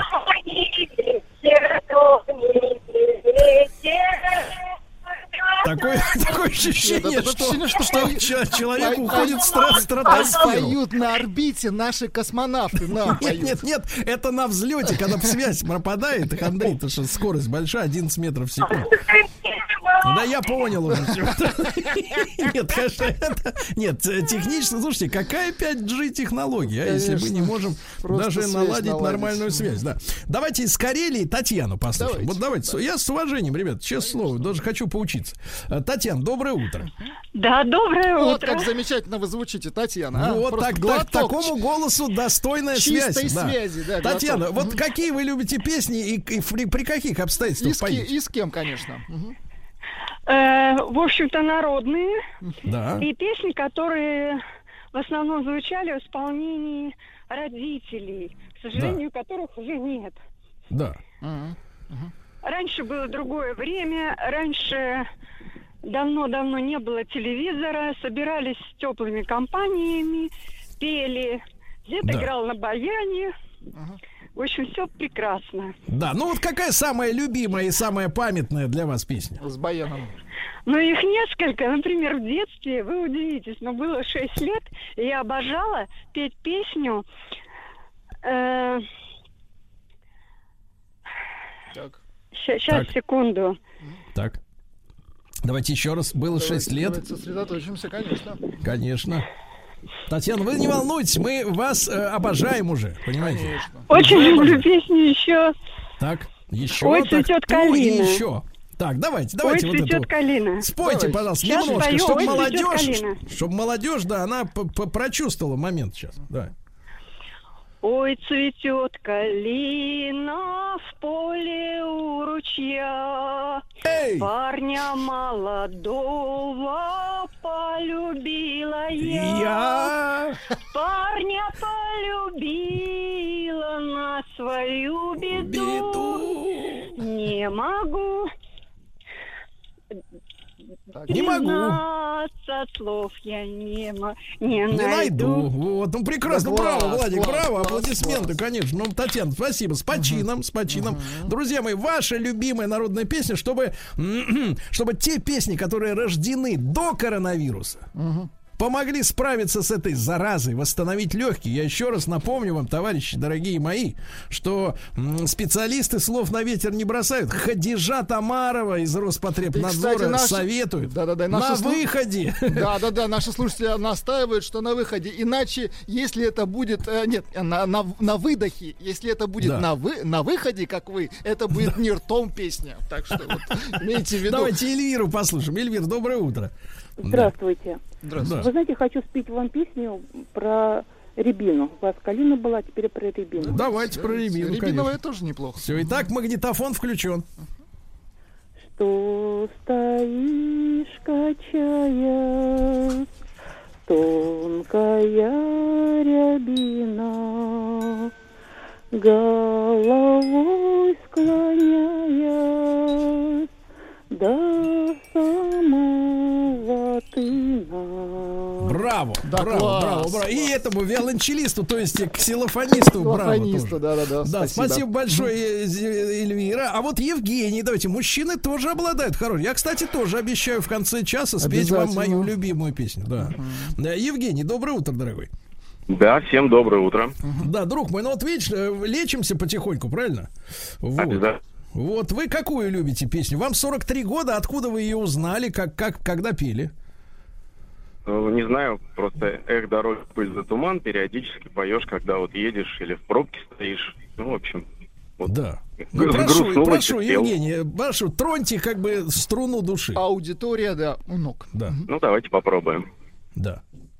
Эх, дороги, пыль да туман, холода, тревоги, да степной бурьян. Эх, Да браво. Ну, браво, так. прекрасно, Шикардос, прекрасно, шикардос. прекрасно. Евгений, замечательно, так сказать, уходи, зараза коронавирусная, мы тебя песней прищучим, правильно? Спасибо. Женя. Давайте Людмилу из Москвы послушаем, снова женский голос, да. Людмила, доброе утро. Да, доброе утро. Это Sweet Dreams. Sweet вы Dreams. что? О, на иностранном языке. ну-ка, Sweet Боже, Dreams, так, давайте, давайте. Да. Stars shining high above me. Light breezes seem to whisper I love you. Birds sitting in a sycamore tree. Dream a little dream of me. Да, прекрасно, Класс, прекрасно, браво. смотрите.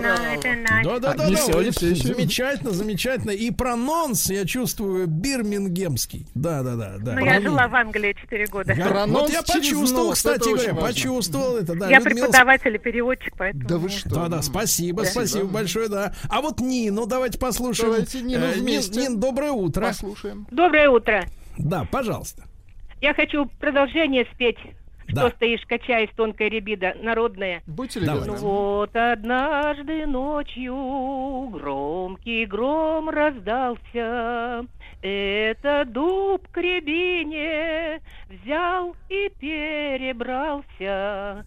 И у этой пары тополек родился.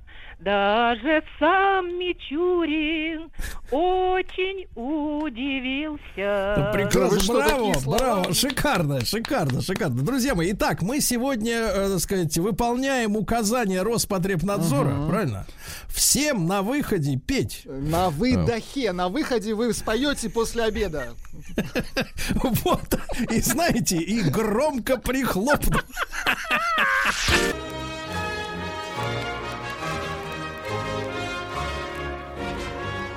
Сергей Стилавин и его друзья. Понедельник. Трудовой. Что ж, товарищи, напомню, что руководитель отдела клинических исследований Центрального научно-исследовательского института эпидемиологии Роспотребнадзора Хадижат Амарова поведала, что для восстановления легких после перенесенной заразы коронавируса э, хорошо помогает петь народные протяжные песни. Исполнять песни надо на выходе. А Вот делать это необходимо не громко, в удобной для вас тональности. В Владик, как, как музыкант, скажите, что такое в тональности? Можете продемонстрировать разную тональность одного и Разные того меры. же? Ну, как, как правило, рок это минор, а всякая диско это, как правило, мажор. То есть, когда То есть веселье, это- позитивно. Да, да, да. позитивно или, или, не- или, или грустно можно петь. Кстати говоря, я вот сейчас вспоминаю, что э, у одного моего одноклассника вот э, были проблемы с легкими. Ему тогда доктор в классе во втором, я помню, по- после, после перенесенного воспаления легких, вот, а, посоветовал заняться трубой.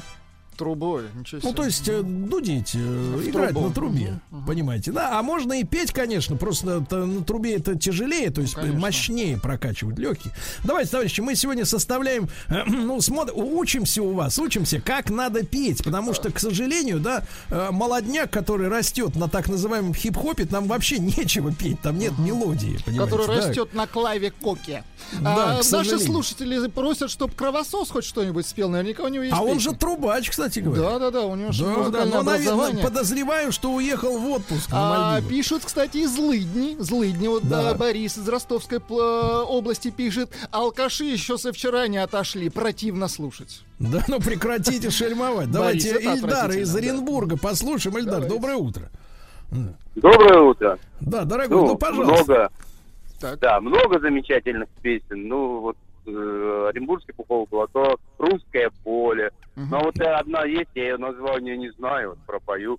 Давай. Владимирский централ, ветер северный. Мелодия только странная. Да-да-да-да.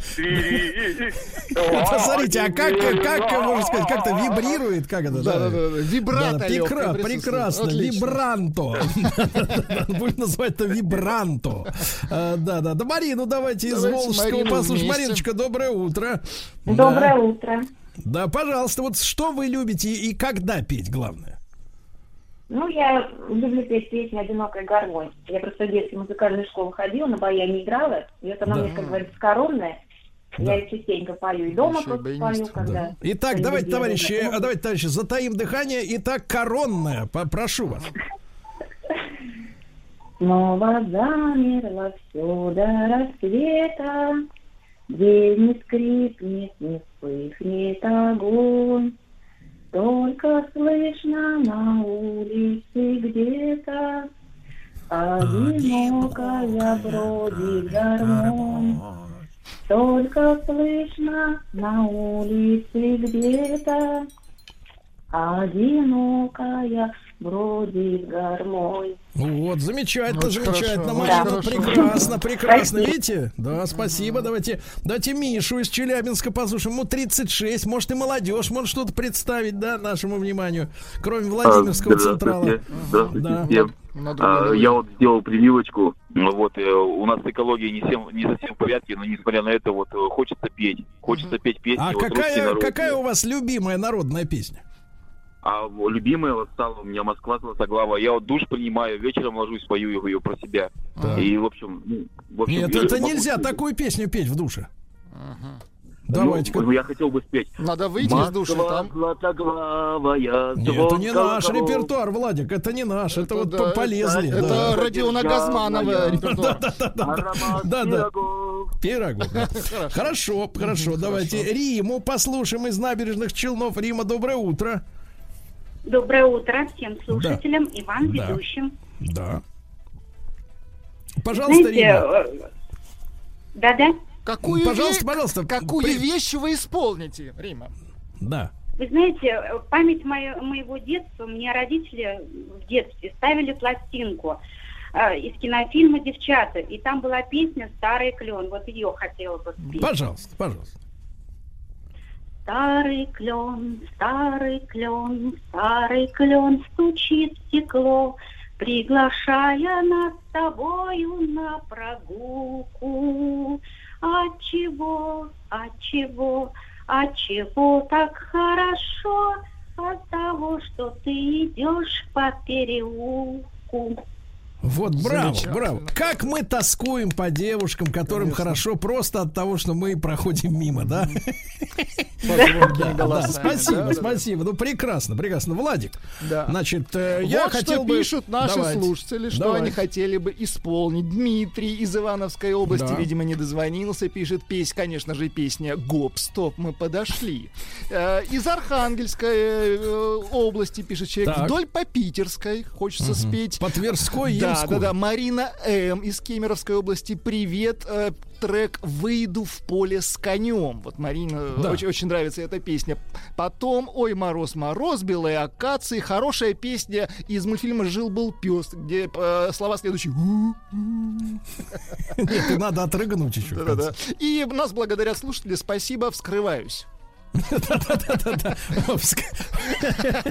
Ну, в хорошем смысле, естественно. В хорошем смысле. Нет, друзья мои, а, если серьезно говорить, то вот э, э, я уж все-таки вернусь к вашему вот этому заверению про застолье, да, когда люди действительно еще и хорошими голосами, а в народе не все, Ну, так сказать, лишены слуха и дарования, да, да, вот, когда запивают, да, то, честно говоря, даже рука не тянется к рюмке. Хочется дослушать из конечно. уважения. Конечно. Давайте Диму из Воронежа. Послушаем. Да, Дим, доброе утро.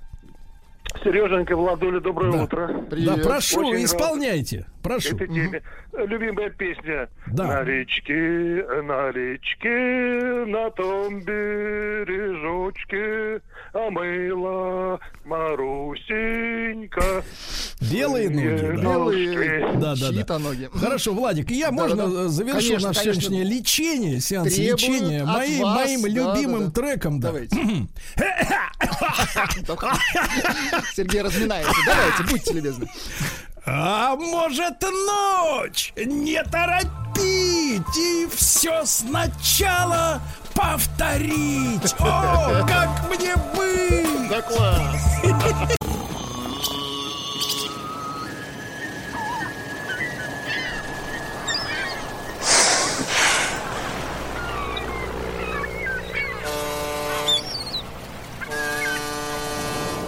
Отпуск каждый день. А, Ну что же, очередная аудиозагадка от Владика, я так понимаю. Э, Таким э, Владик представляет себе Дальний Восток, друзья мои. Да.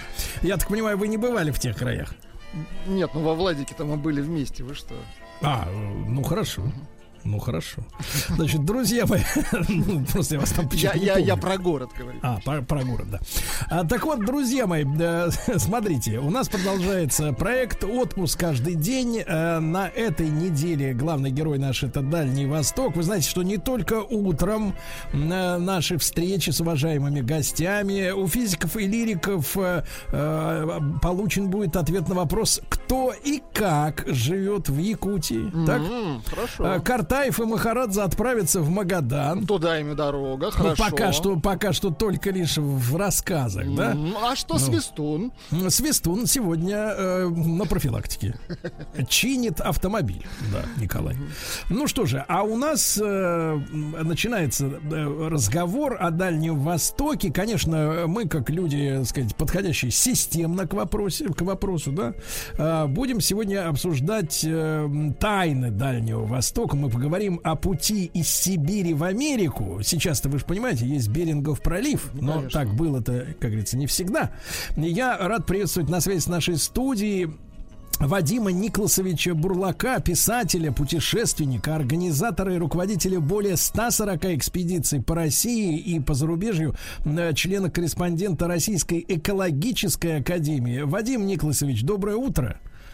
Доброе утро, Сергей. Доброе утро. Доброе утро. Очень приятно, да, нам с вами познакомиться, хотя бы в таком режиме. Ну и э, время, как всегда, в эфире, э, так сказать, летит незаметно, поэтому сразу предлагаю перейти к делу, да.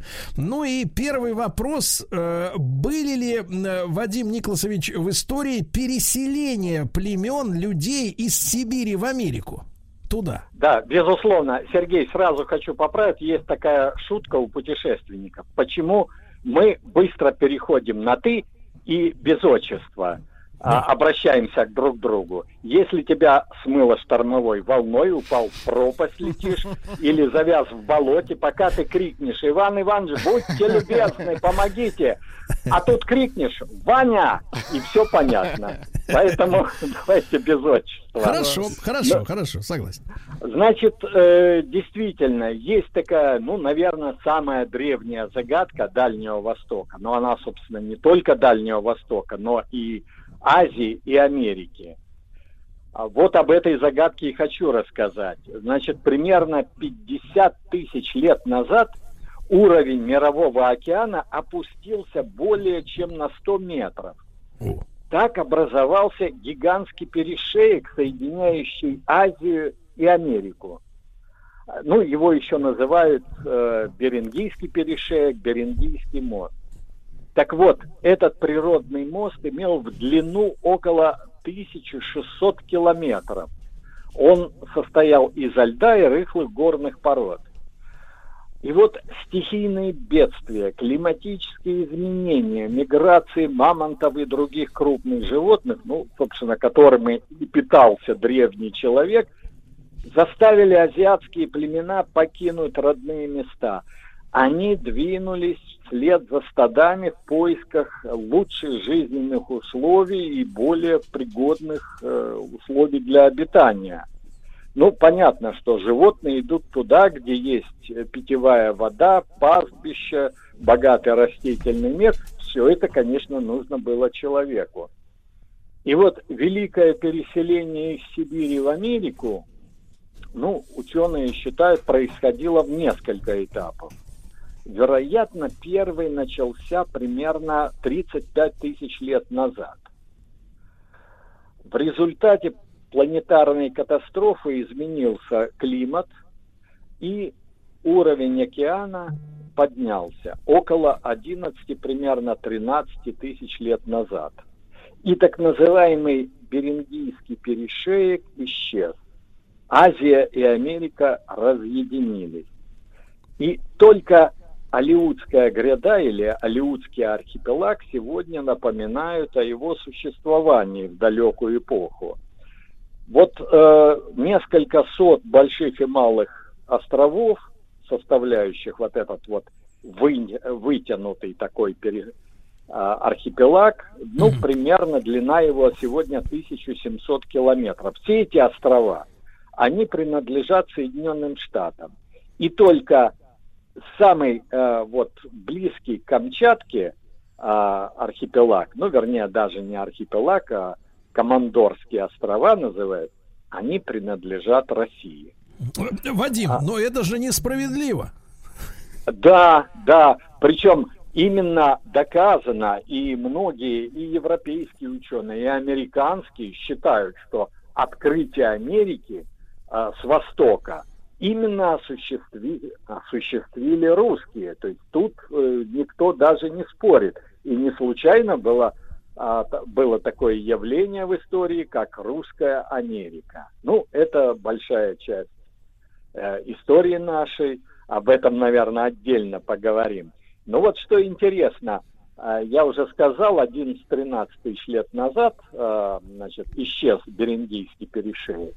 Ну вот любители древних тайн, которые верят, что была Антарктида, а, вернее, а, и а, Атлантида. заселя- Да, Атлантида и Гиперборея, вот считают, что именно в это время от, как- от какой-то катастрофы одновременно погибли и вот эти две цивилизации.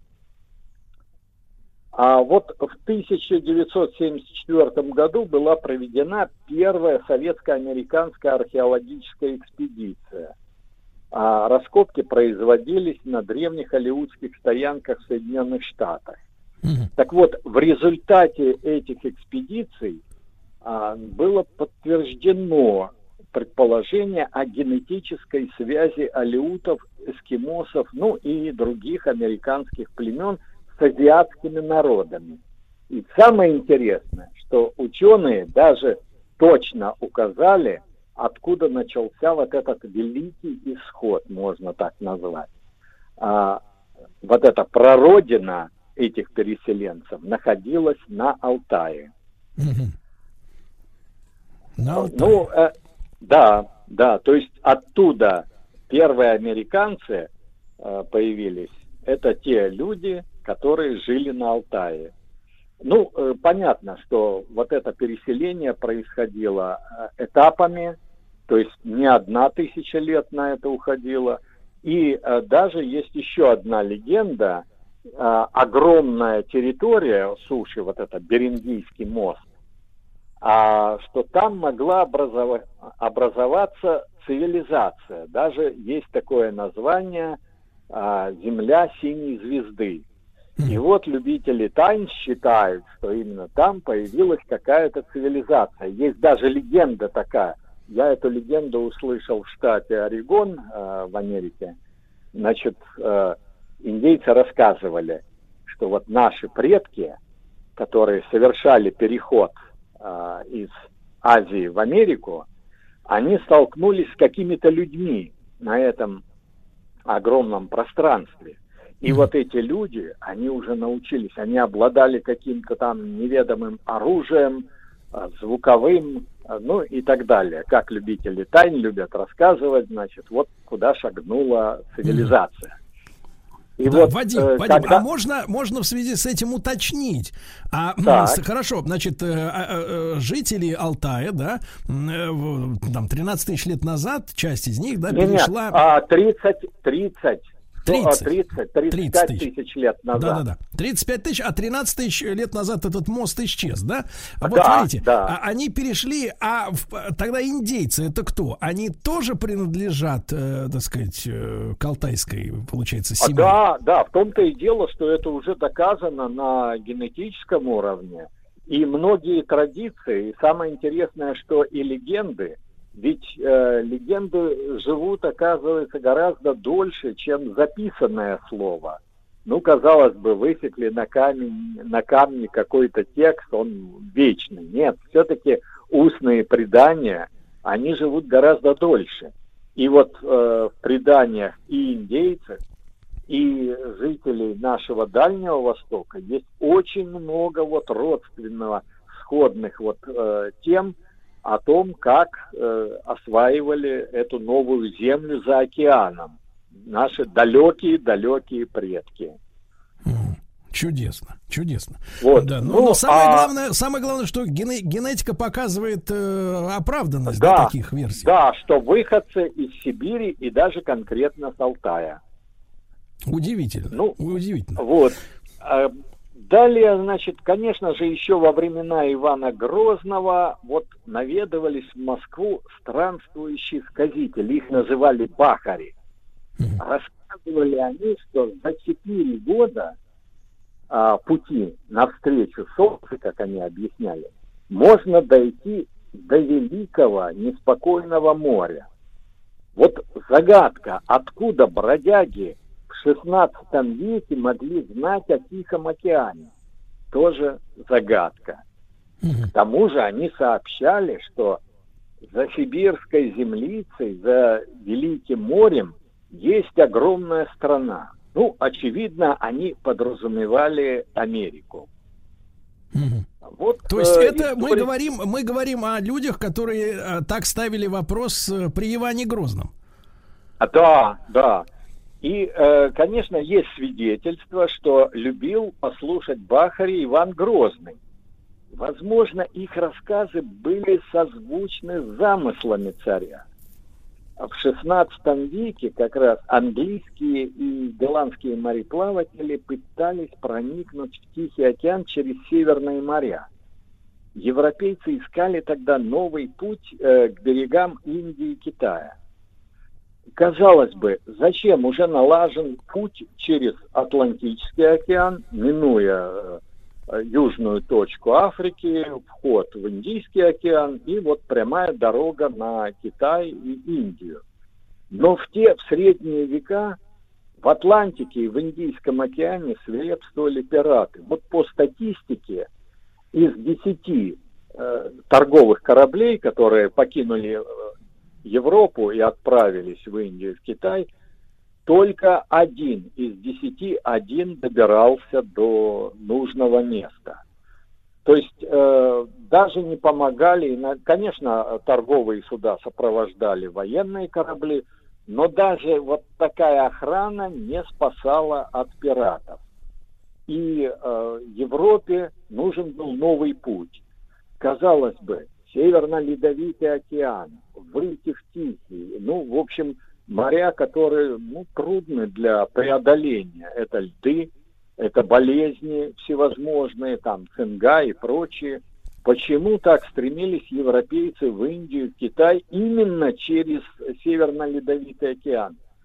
А, ну, скорее всего, объяснить это можно так. Во-первых, Европа знала о большом количестве золота, драгоценных камней в Индии и Китае.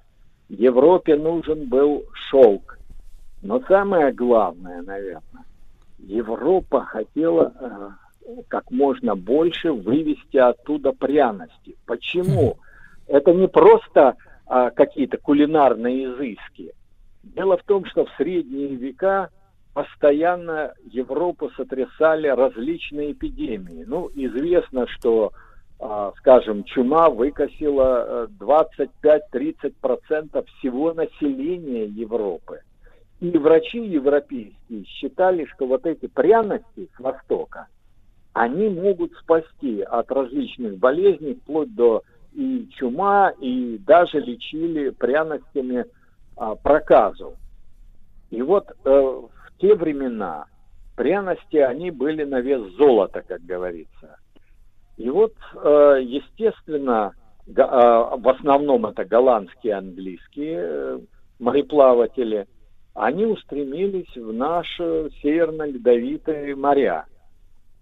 Конечно, проникновение иностранных судов в наши просторы, в общем, вызывали неудовольствие в наших купцов, рыбаков, зверобоев. Ну, в общем, конечно, это были конкуренты. И об этом свидетельствуют многочисленные челобитные русским царям. Иностранцев интересовал не только поиск северо-восточного морского прохода в Тихий океан, но и богатство русского севера и Сибири. Ну, прежде всего, мех, древесина, пушнина, руды, пенька, ну и многое другое. Иван Грозный понимал, что для защиты интересов государства необходим военный флот. Мы всегда говорим, когда о флоте, о русском, всегда Петра Первого вспоминаем. Ну, прежде всего, действительно он создал этот русский военный флот. Но все-таки Иван Грозный тоже понимал, что он необходим. Строить свои боевые корабли Россия тогда еще не могла. Но Иван Грозный все же стремился освоить Северно-Ледовитый океан и Бал... выход в Балтийское море. Mm-hmm. Тогда шли войны, э, и европейские страны препятствовали этому. И даже создали на, Бал... на Балтике так называемый Коперский флот. Что такое Коперский флот? Это, значит, моряки, которые получили от властей своего государства по существу патент на занятие морскими грабежами, пиратство. И э, в частности нападали на русские торговые корабли, на рыболовецкие суда. Э, эти суда топили или захватывали, а рыбаков и торговцев убивали. И в ответ на это Иван Грозный создал свой Коперский флот. Это вызвало панику, переполох прибалтийских государствах. Вдруг по Балтике прошли неизвестно откуда взявшиеся корабли. Это были русские корабли. Ну, конечно, это не нашей постройки, а это были а, нанятые, арендованные корабли у других стран, но с нашими экипажами. Ну, несмотря на многочисленные экспедиции, европейцы так и не смогли достичь северного прохода в Тихий океан.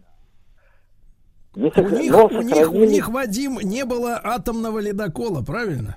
Вот, вот, вот был бы хоть один ледокол, даже не атомный, а самый простой, прошли бы. Вот, но э, не сохранились документы о стремлении Ивана Грозного совершить это, тоже вот этот вот переход по Севморпути в Тихий океан. Но все-таки э, есть легенды, есть предания, есть рассказы об этом.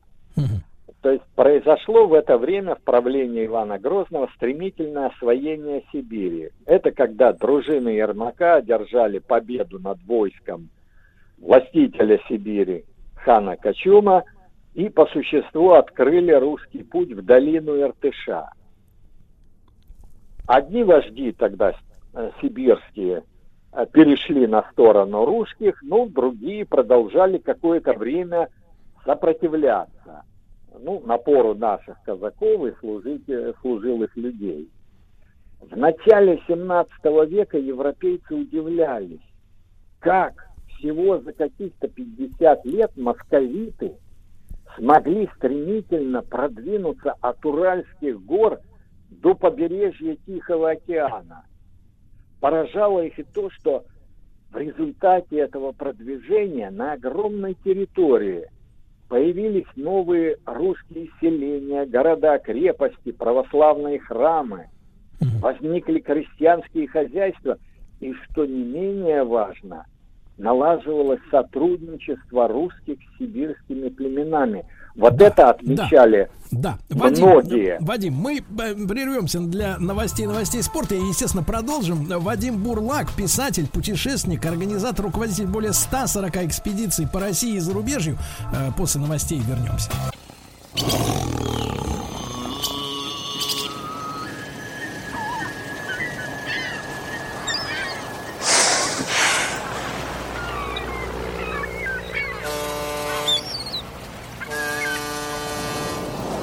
Отпуск каждый день. Друзья мои, э, на этой неделе Дальний Восток в нашем проекте э, «Отпуск каждый день». И в этом часе наш главный э, гость Вадим Бурлак, писатель, путешественник, организатор и руководитель более 140 экспедиций по России и в других частях света, член-корреспондент Российской экологической академии. Вадим, еще раз большое спасибо за то, что вы с нами. Сегодня безумно интересно.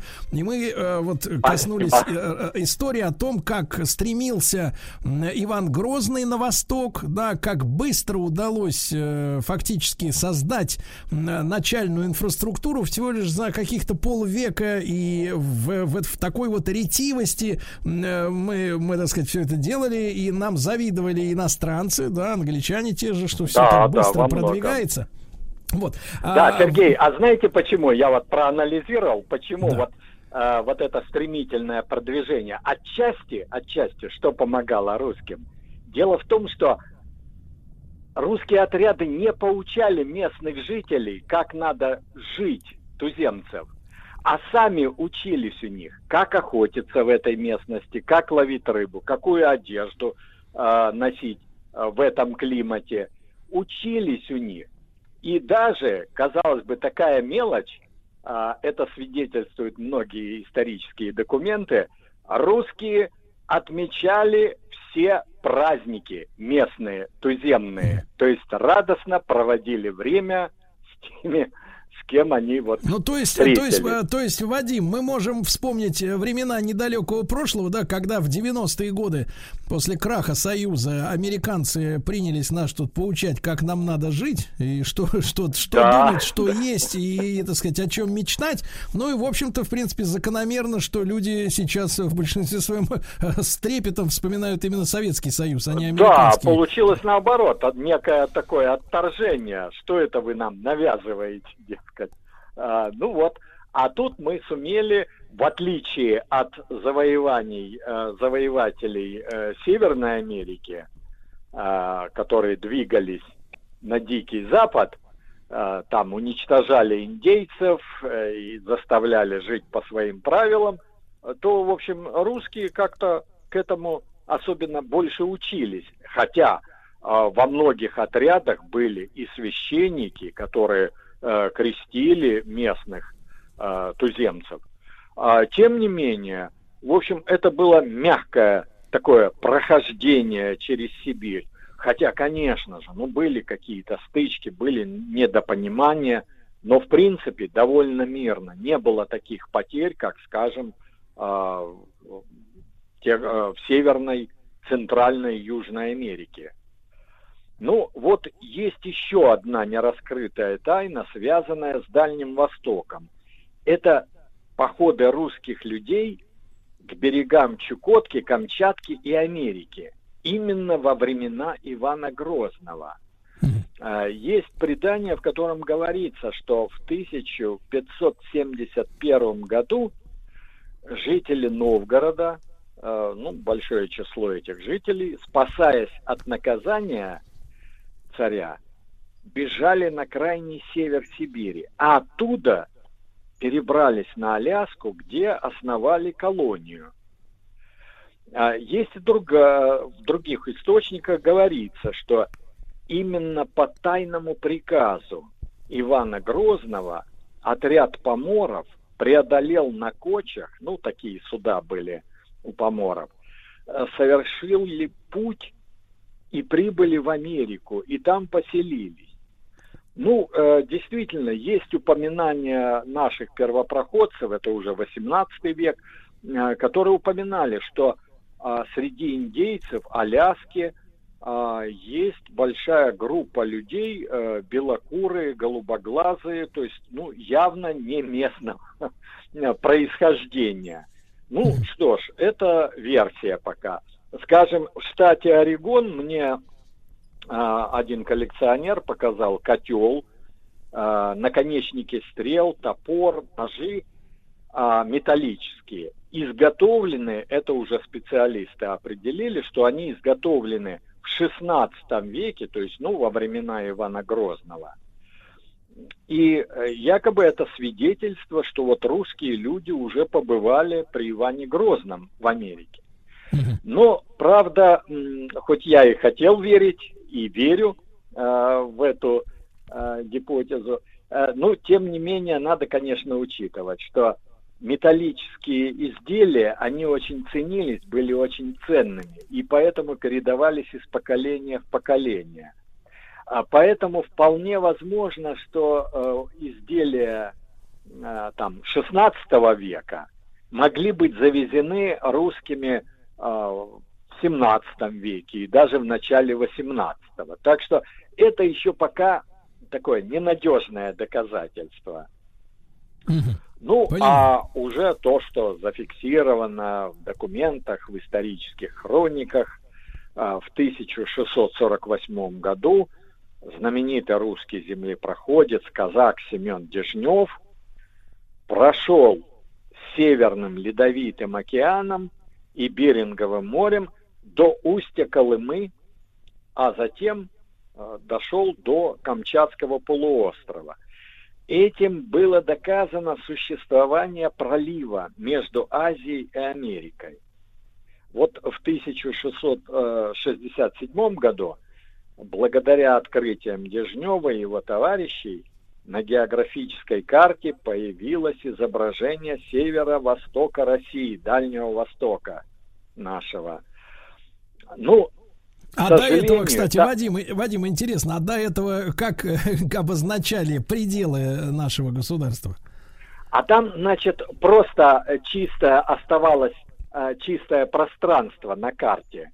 Mm-hmm. Вот, э, кстати, э, сын нашего царя Бориса Годунова, талантливейший мальчик, 15 лет, он был прекрасным составителем карт и, в общем, оставил после себя многие вот эти вот географические карты.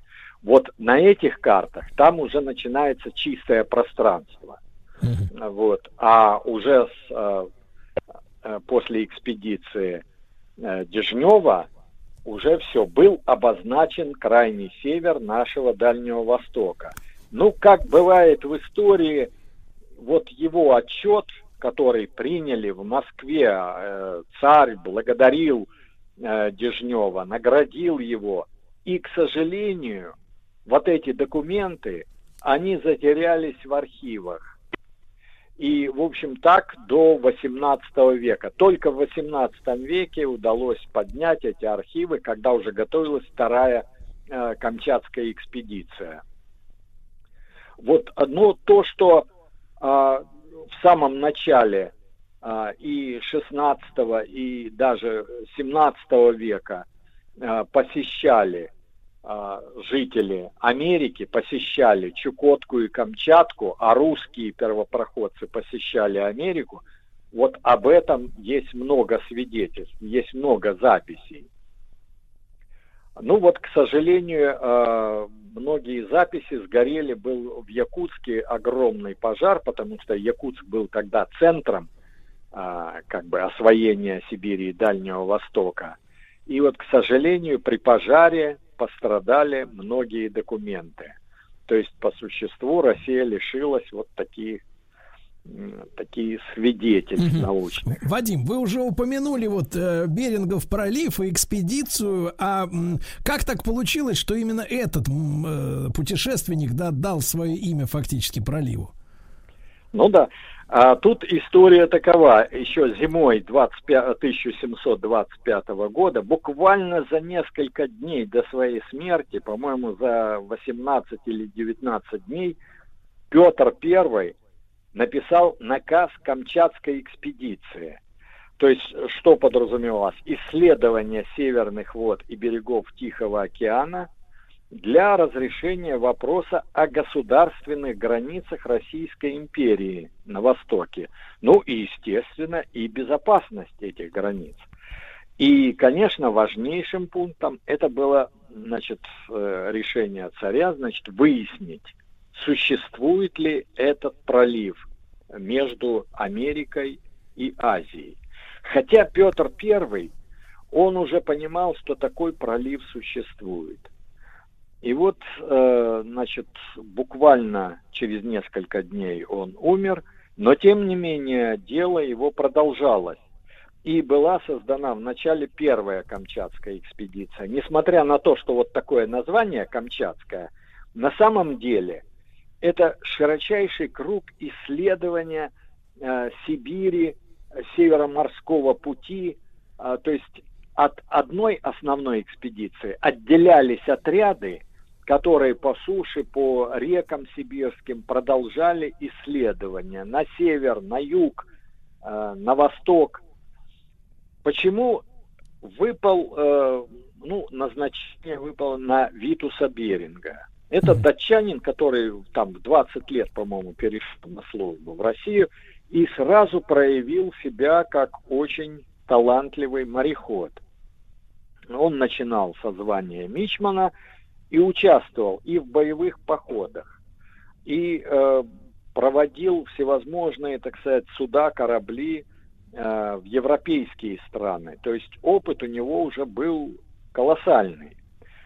Когда его назначили э, начальником экспедиции, он уже имел звание командор.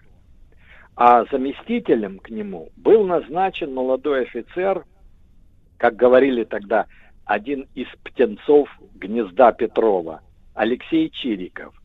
Он был выпускник уже русской морской академии. И сам Петр I, когда присутствовал на экзамене, отметил его знания, в общем, и всячески поощрял продвижение этого русского моряка. Ну, первая Камчатская экспедиция, она э, не выполнила задание. Вернее, как? Там помешали погодные, штормовые условия. И, в общем-то, результат не был. Э, моряки вернулись в Петербург. Э, Витус Беринг был слегка наказан, но тем не менее, несмотря на вот э, такое наказание, он все же был назначен начальником уже второй Камчатской экспедиции. Да, друзья мои, о ней, о ней мы сразу поговорим после короткой рекламы. Вадим Бурлак, писатель, э, путешественник, сегодня с нами в эфире.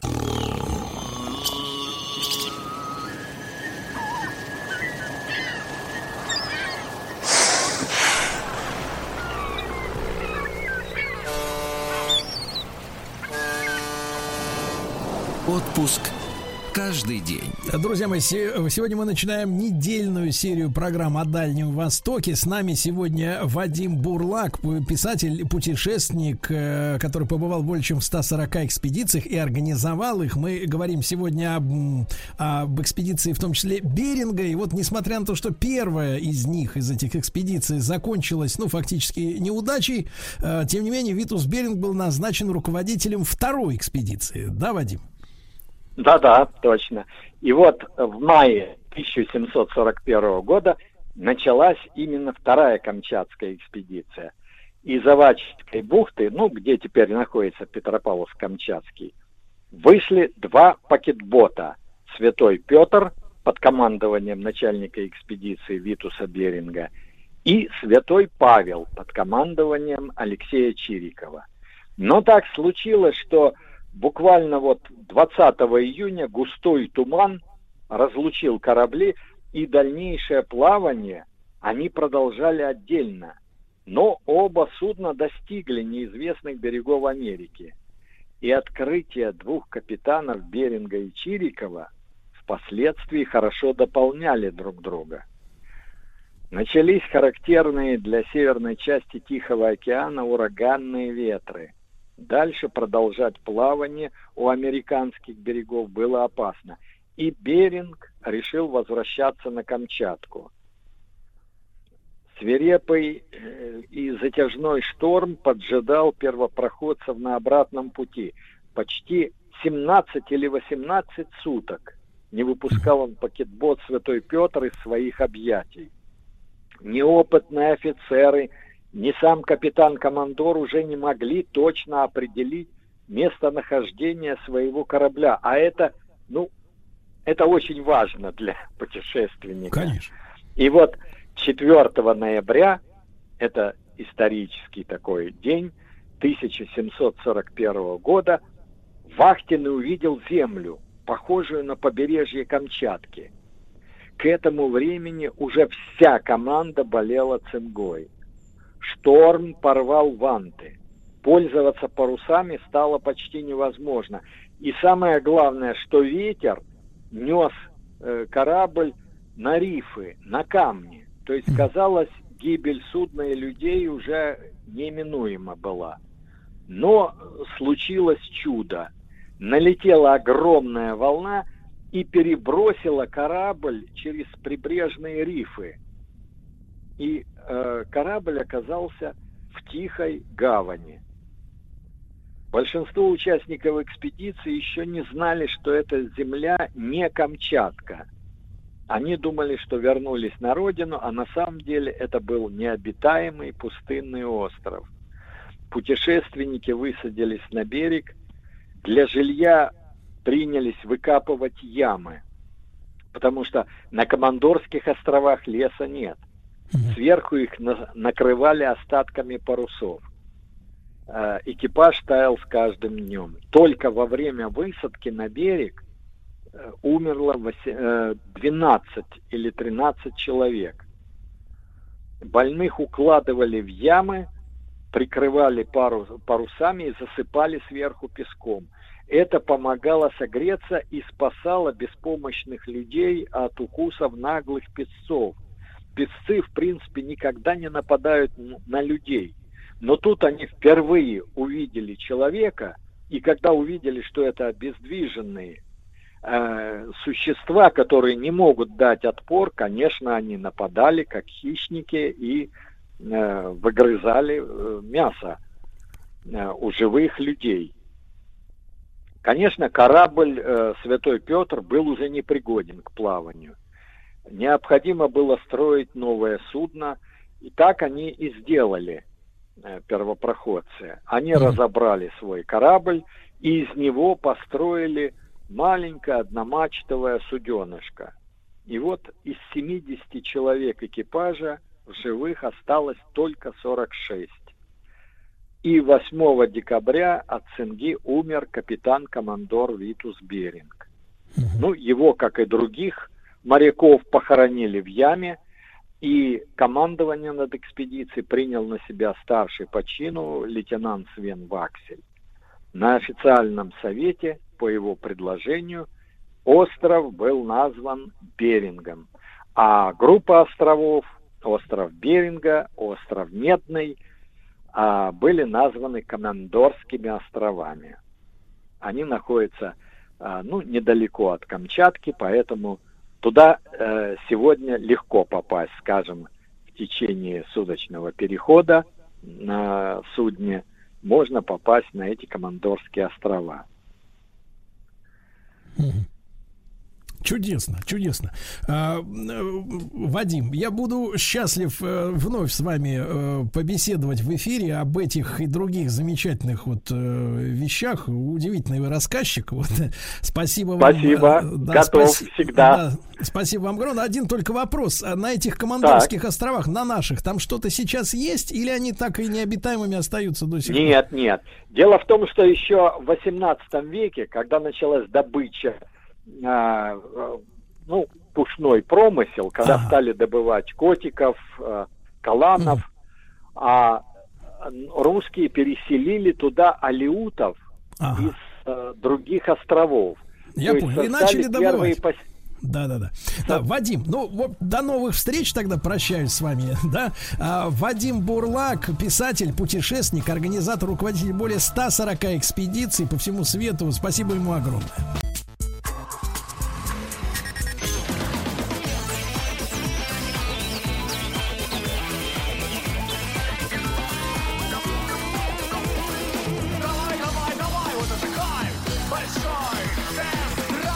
Ну что ж, товарищи, э, сегодня э, вернулся в эфир заслуженный пешеход Российской Федерации э, Владислав, так сказать, э, первый. Саныч, доброе. Первый, Доброе. давайте так назовем. Хорошо, первый. Вот. И ему особенно интересно узнать автомобильные новости, но, в принципе, он тоже участник движения. Ну, конечно. Да, хотя Мне старается интересно, пользоваться... кто на меня будет наезжать. Да, пользоваться старается подземными переходами, да.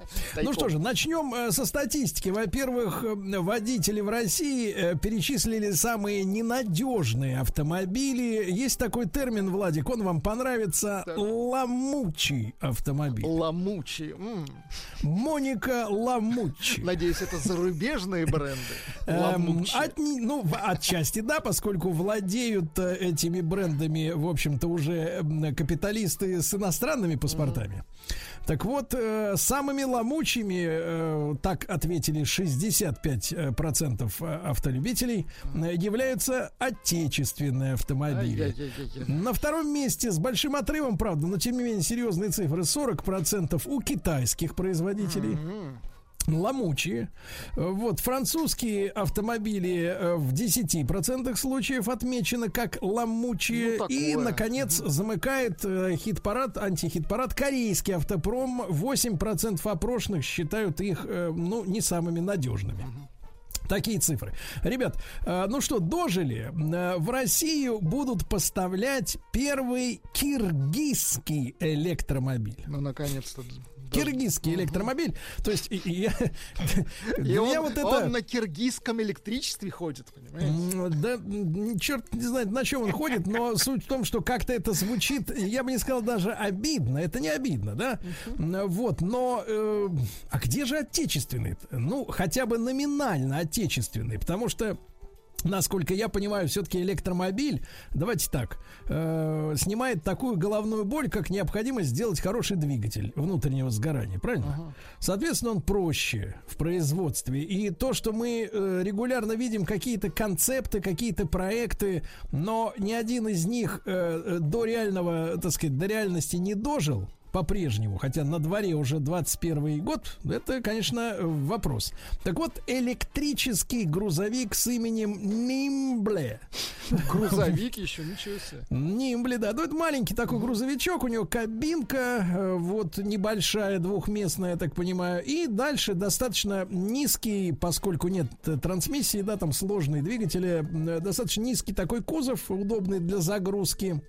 Вот. А Он будет поставляться и в Россию, и в Казахстане. А, В России точку продаж планируется открыть в Новосибирске. Вот в, движ- в движение машину приводит электромотор из Китая э, с мощностью 20 лошадиных сил всего лишь. Энергия в литий железофосфатной батарее, записывайте рецепт, на 34 ячейки. М, Грузоподъемность машины э, 700 килограмм, ну то есть полуполуторка. Заявленный запас хода при этом э, 110 километров. Э, Зарядка возможна исключительно от бытовой сети 220 вольт. Ну а что касается цены этого автомобиля, то примерно 520 тысяч рублей он стоит, грузовичок. И единственное, что в этом сообщении ничего не сказано, к сожалению, о скорости движения этого автомобиля. Ну, я так понимаю, что он может использоваться, ну, как складской автомобиль, да, или что-то А мне кажется, они перевести. просто разобрали пару электросамокатов и сделали грузовик. Вот и все.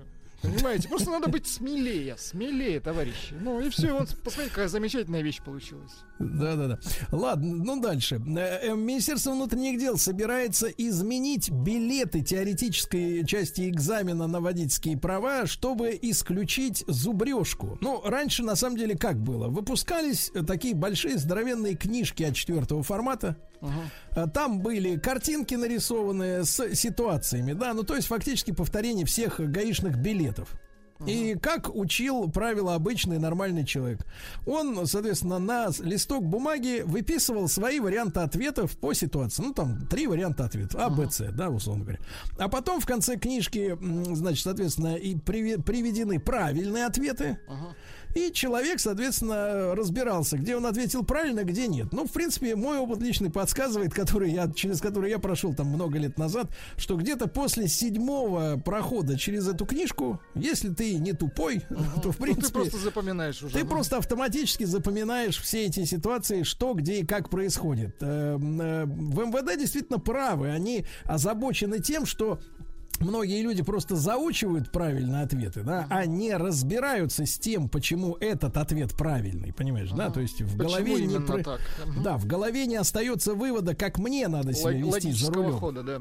Да, тем более, что вы знаете, некоторые ведь, э, ну, э, правила поведения за рулем, они, условно говоря, э, извините за тавтологию, условны, да, то есть, э, в, э, ну, например, в, в зоне приоритета, да, кто кому должен что уступать, э, не всегда это логично, ну, с точки зрения простой бытовой логики, да, иногда некоторые вещи надо, к сожалению или к счастью, принять, просто, да, принять и простить. А, Так вот, конечная цель МВД снизить аварийность, поэтому э, вот эти книжки с билетами, их, соответственно, собираются уничтожить, чтобы человек э, думал на экзамене, именно думал, а не вспоминал. Вот так. Прекрасно. Думающий водитель. Мгм. Нам нужны такие водители, потому что, честно говоря, Наконец-то нужно. Мгм. Наконец-то понадобились в 21 веке, да. А, Новый Hyundai Creta, это компактный кроссовер от Hyundai, получил в России спецверсию аж за 2 миллиона рублей. Спецверсию. Ну, Ну, что, что спецверсия. добавили? Да, но дело в том, что цена специальной комплектации э, на 90 тысяч э, выше относительно самой дорогой комплектации под названием «Престиж». А что, так сказать, появляется за эти деньги? Давайте, за 90 тысяч. Э, Во-первых, э, хромированная решетка радиатора. Понимаете? Очень красиво. Это важно. Серебристые накладки на передние и задние бампера. Панорамная крыша. Ну, вот это, наверное, самое, наверное, потрясающее. Э, 17-дюймовые диски собственного дизайна. И, кроме того, предоставляется возможность без доплаты заказать эффектную двухцветную раскраску кузова. То есть крыша одного цвета, все остальное другого. Ну, замечательно. Понимаете? Такой Замечательно. цирк, да. Нет, не цирк.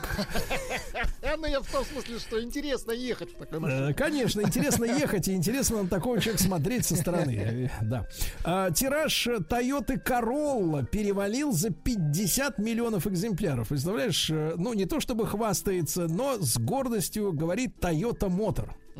А, Corolla появилась в 1966 году, то есть э, в этом году этой модели 55 лет исполняется. Да. Поздравляем. И сейчас выпускается 12 по счету поколение. Э, Оно доступно на всех континентах, кроме Антарктиды, понятное дело. Они собираются сейчас и в Японии, и в Китае, и в Бразилии, на Тайване, в Таиланде, Турции, Великобритании и США. Но в этом смысле глобальности э, Toyota как бренда, да, и успешности его мож- могут позавидовать все автопроизводители.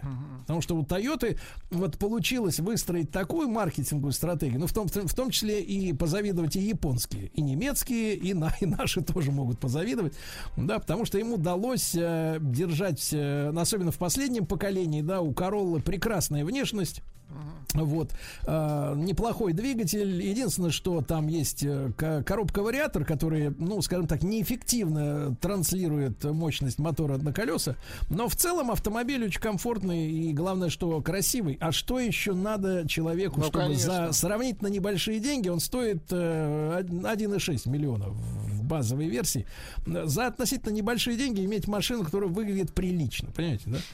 А, Армия Чехии распрощалась э, с советскими военными УАЗиками и, кстати говоря, с английскими лендроверами Defender. Вместо этих автомобилей чешская армия планирует закупить 1200 пикапов Toyota Hilux. Ну, это машины, на которых очень любят по пустыням, например, в Ливии люди с пулеметом ездить.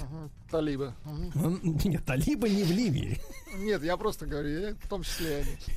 Любят, да, ну удобно. Залез и сразу начал шарашить во все стороны. Причем там площадка Так большая. где они это присмотрели, да, Да, да, да. подглядели. И, и мне кажется, нет, ну в свете, в свете наплыва мигрантов э, в Евросоюз, в принципе, это, наверное, машина будущего э, для Европы. Давайте предположим так. А будущее мо- может подкрасться незаметно, как в, как э, в Кабуле. Понимаете, да? Говорили, что три месяца будут обороняться, а уже чик и чик-чирык, как говорится, и все. Дальше. э, Блумберг удивился, что электромобили на Дальнем Востоке в России дешевле, чем новая Лада Гранта. Интересно. Дело в том, что э, каждый, э, каждый, смотрите, каждый пятый ввозимый в страну бэушный электромобиль из Японии, их до сих пор возят, э, значит, ос- ос- оседает именно на Дальнем Востоке.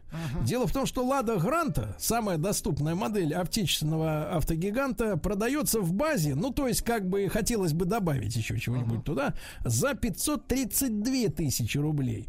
А Н- Nissan Leaf это электромобиль ниссановский, ну такой вот он симпатичный, милый автомобильчик с электромотором, праворульный, конечно же, обойдется в сумму, начиная э, десятилетний, правда, электромобиль, но тем не менее э, начинается цена от 400.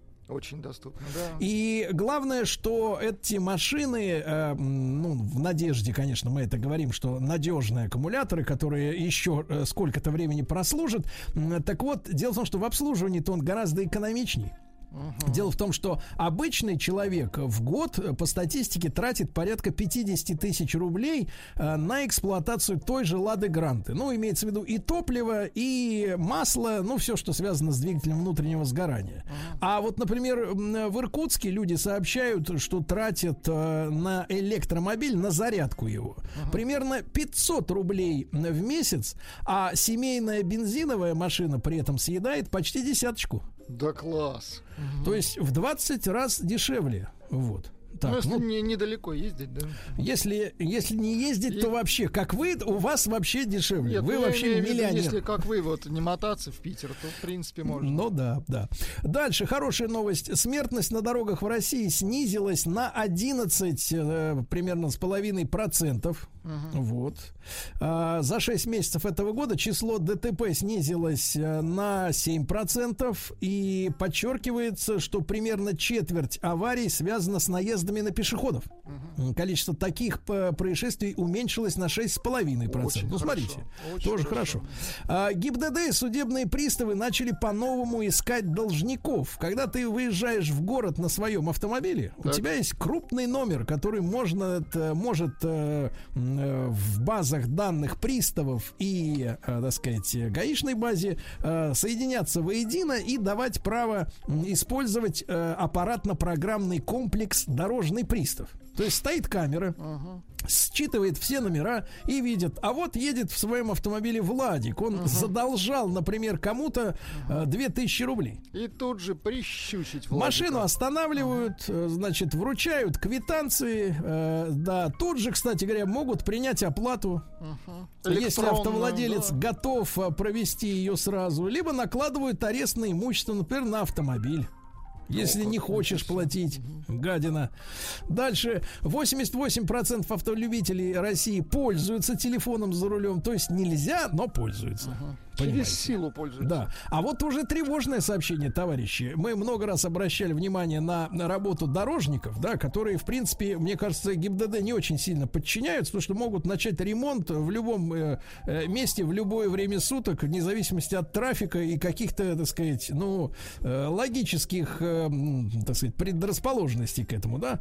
Так вот, дорожники в России грозят остановить работу, требуют поднять цену госконтрактов на 15%. Вы представляете?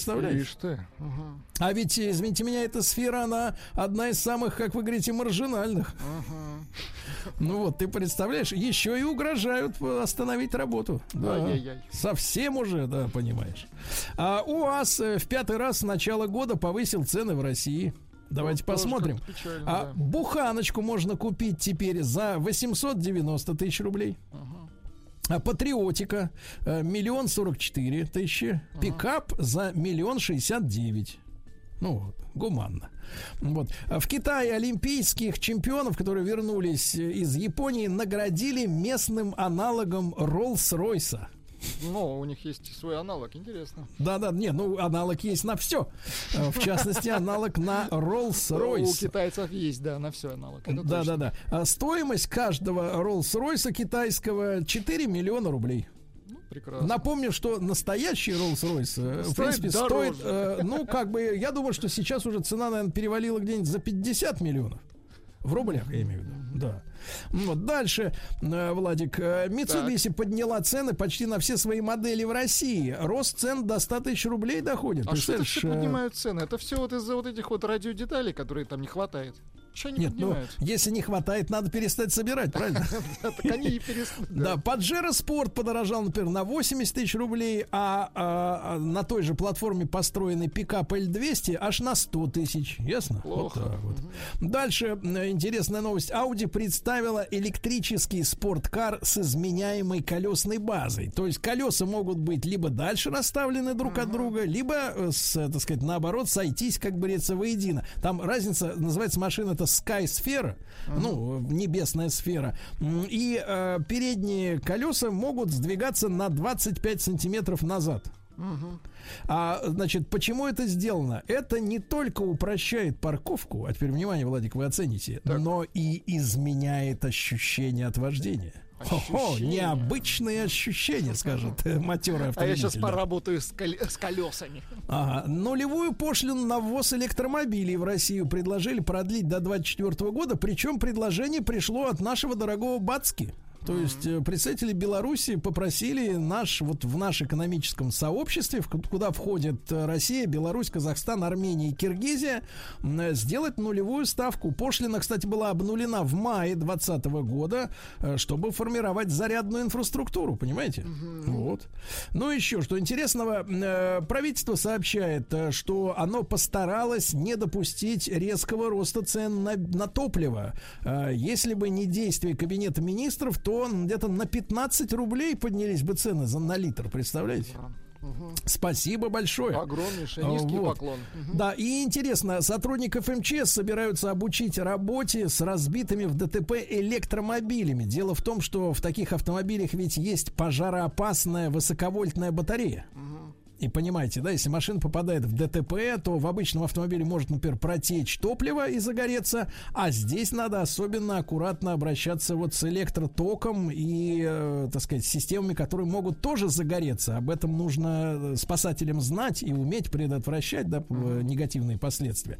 Ну что же, и еще пару сообщений. Ваша любимая рубрика «АвтоВАЗ» поднял цены на удешевленные комплектации Вот гранта. Вы из-за- Удешевленный поднялся. они удешевленные из-за того, что нет радиодеталей, как вы говорите. Вот, но тем не менее цены подняли. Ну, например, просто например, Лада Гранта Кросс в комплектации Люкс Light.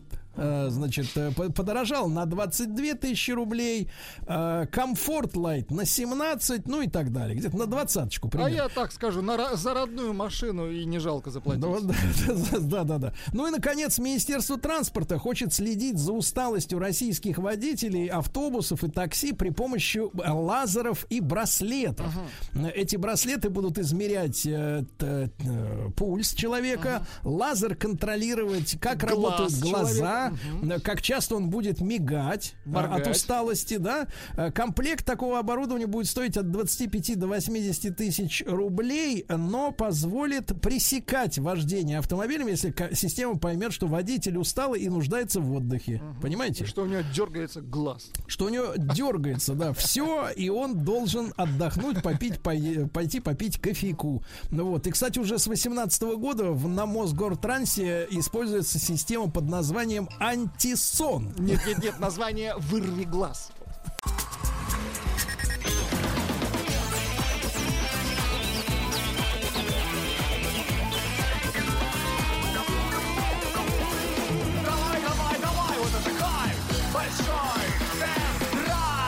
Да, дорогие товарищи. Итак, большой тест-драйв. Э, Вернулся из отпуска э, главный пишеход нашей программы Владик. Э, Присоединился, я так понимаю, при помощи Мы прис- провода. Присоединяем что-то А. со связью. Ай-яй-яй. Ну, что делать? Что, Что делать? делать, да, Не всегда так, как хочется. При, при- тогда не получится присоединить, тогда присобачьте. Вот, этого нам будет вполне достаточно. А, Ну и что, товарищи, мы ведь с вами продолжаем обозревать автомобильный рынок, э, исследовать, что появляется нового, да, Э, какие автомобили нас радуют, и, честно говоря, радости становится все меньше и меньше. Как вы говорите, радиодетали э, заканчиваются. Радиодетали, да. Не- неукротимо растут цены. Э, Да, причем, э, мне кажется, с э, отсутствием радиодеталей это никак не связано, потому что э, мы с Русам Ивановичем нашли несколько причин для такого повышения цен, в том числе м, желание пересадить людей э, в арендованные автомобили и сделать привлекательными электромобили. А, выгоняют людей, понятно. То есть, э, да, выгоняют, да, людей Из выгоняют. собственной машины, понятно. Из собственной машины, потому, по- потому что я смотрю, что происходит с ценами на новый автомобиль. Ну, в принципе, желание, я думаю, у людей продавать то, что они купили там 2, 3, 5 лет назад, вообще никакого нет. Потому что за те деньги, которые они э, получат от продажи э, своей старой машины, ну, в общем-то, на, на эти деньги, на эти крохи. Нет, нет, нет, гранту можно, гранту можно. Да-да-да. Но тоже придется поднапрячься. Ну, вы дайте знак, когда Рустам присобачите. Иванович, вы с нами? Здравствуйте, Влад. Здравствуйте, Здравствуйте. Сергей. С возвращением вас. Да-да-да, это Нет, возвращенец. Не с извращением, а с возвращением. Да, да. Рустам Иванович, да, Рустам Иванович. Сергей Валерьевич, Итак, да. наш сегодняшний- вам привет из солнечной Москвы. Не знаю, как у вас, не знаю, как у вас там в Чехове, а Сергея у Сергея пошли грибы. Да, да, Грибы. Да. Значит, Рустам Иванович, значит, история такая. У нас наш сегодняшний главный герой это обновленный Lexus LS. Да, рестайлинговый. Да, то есть это тот самый Lexus, который среди э, лексусовских седанов, ну, может э, называться на российском, по крайней мере, рынке полноценно самостоятельным автомобилем, потому что в линейке Toyota у нас в России такой машины, ну, одноплатформенной нету, правильно? Правильно. Вот.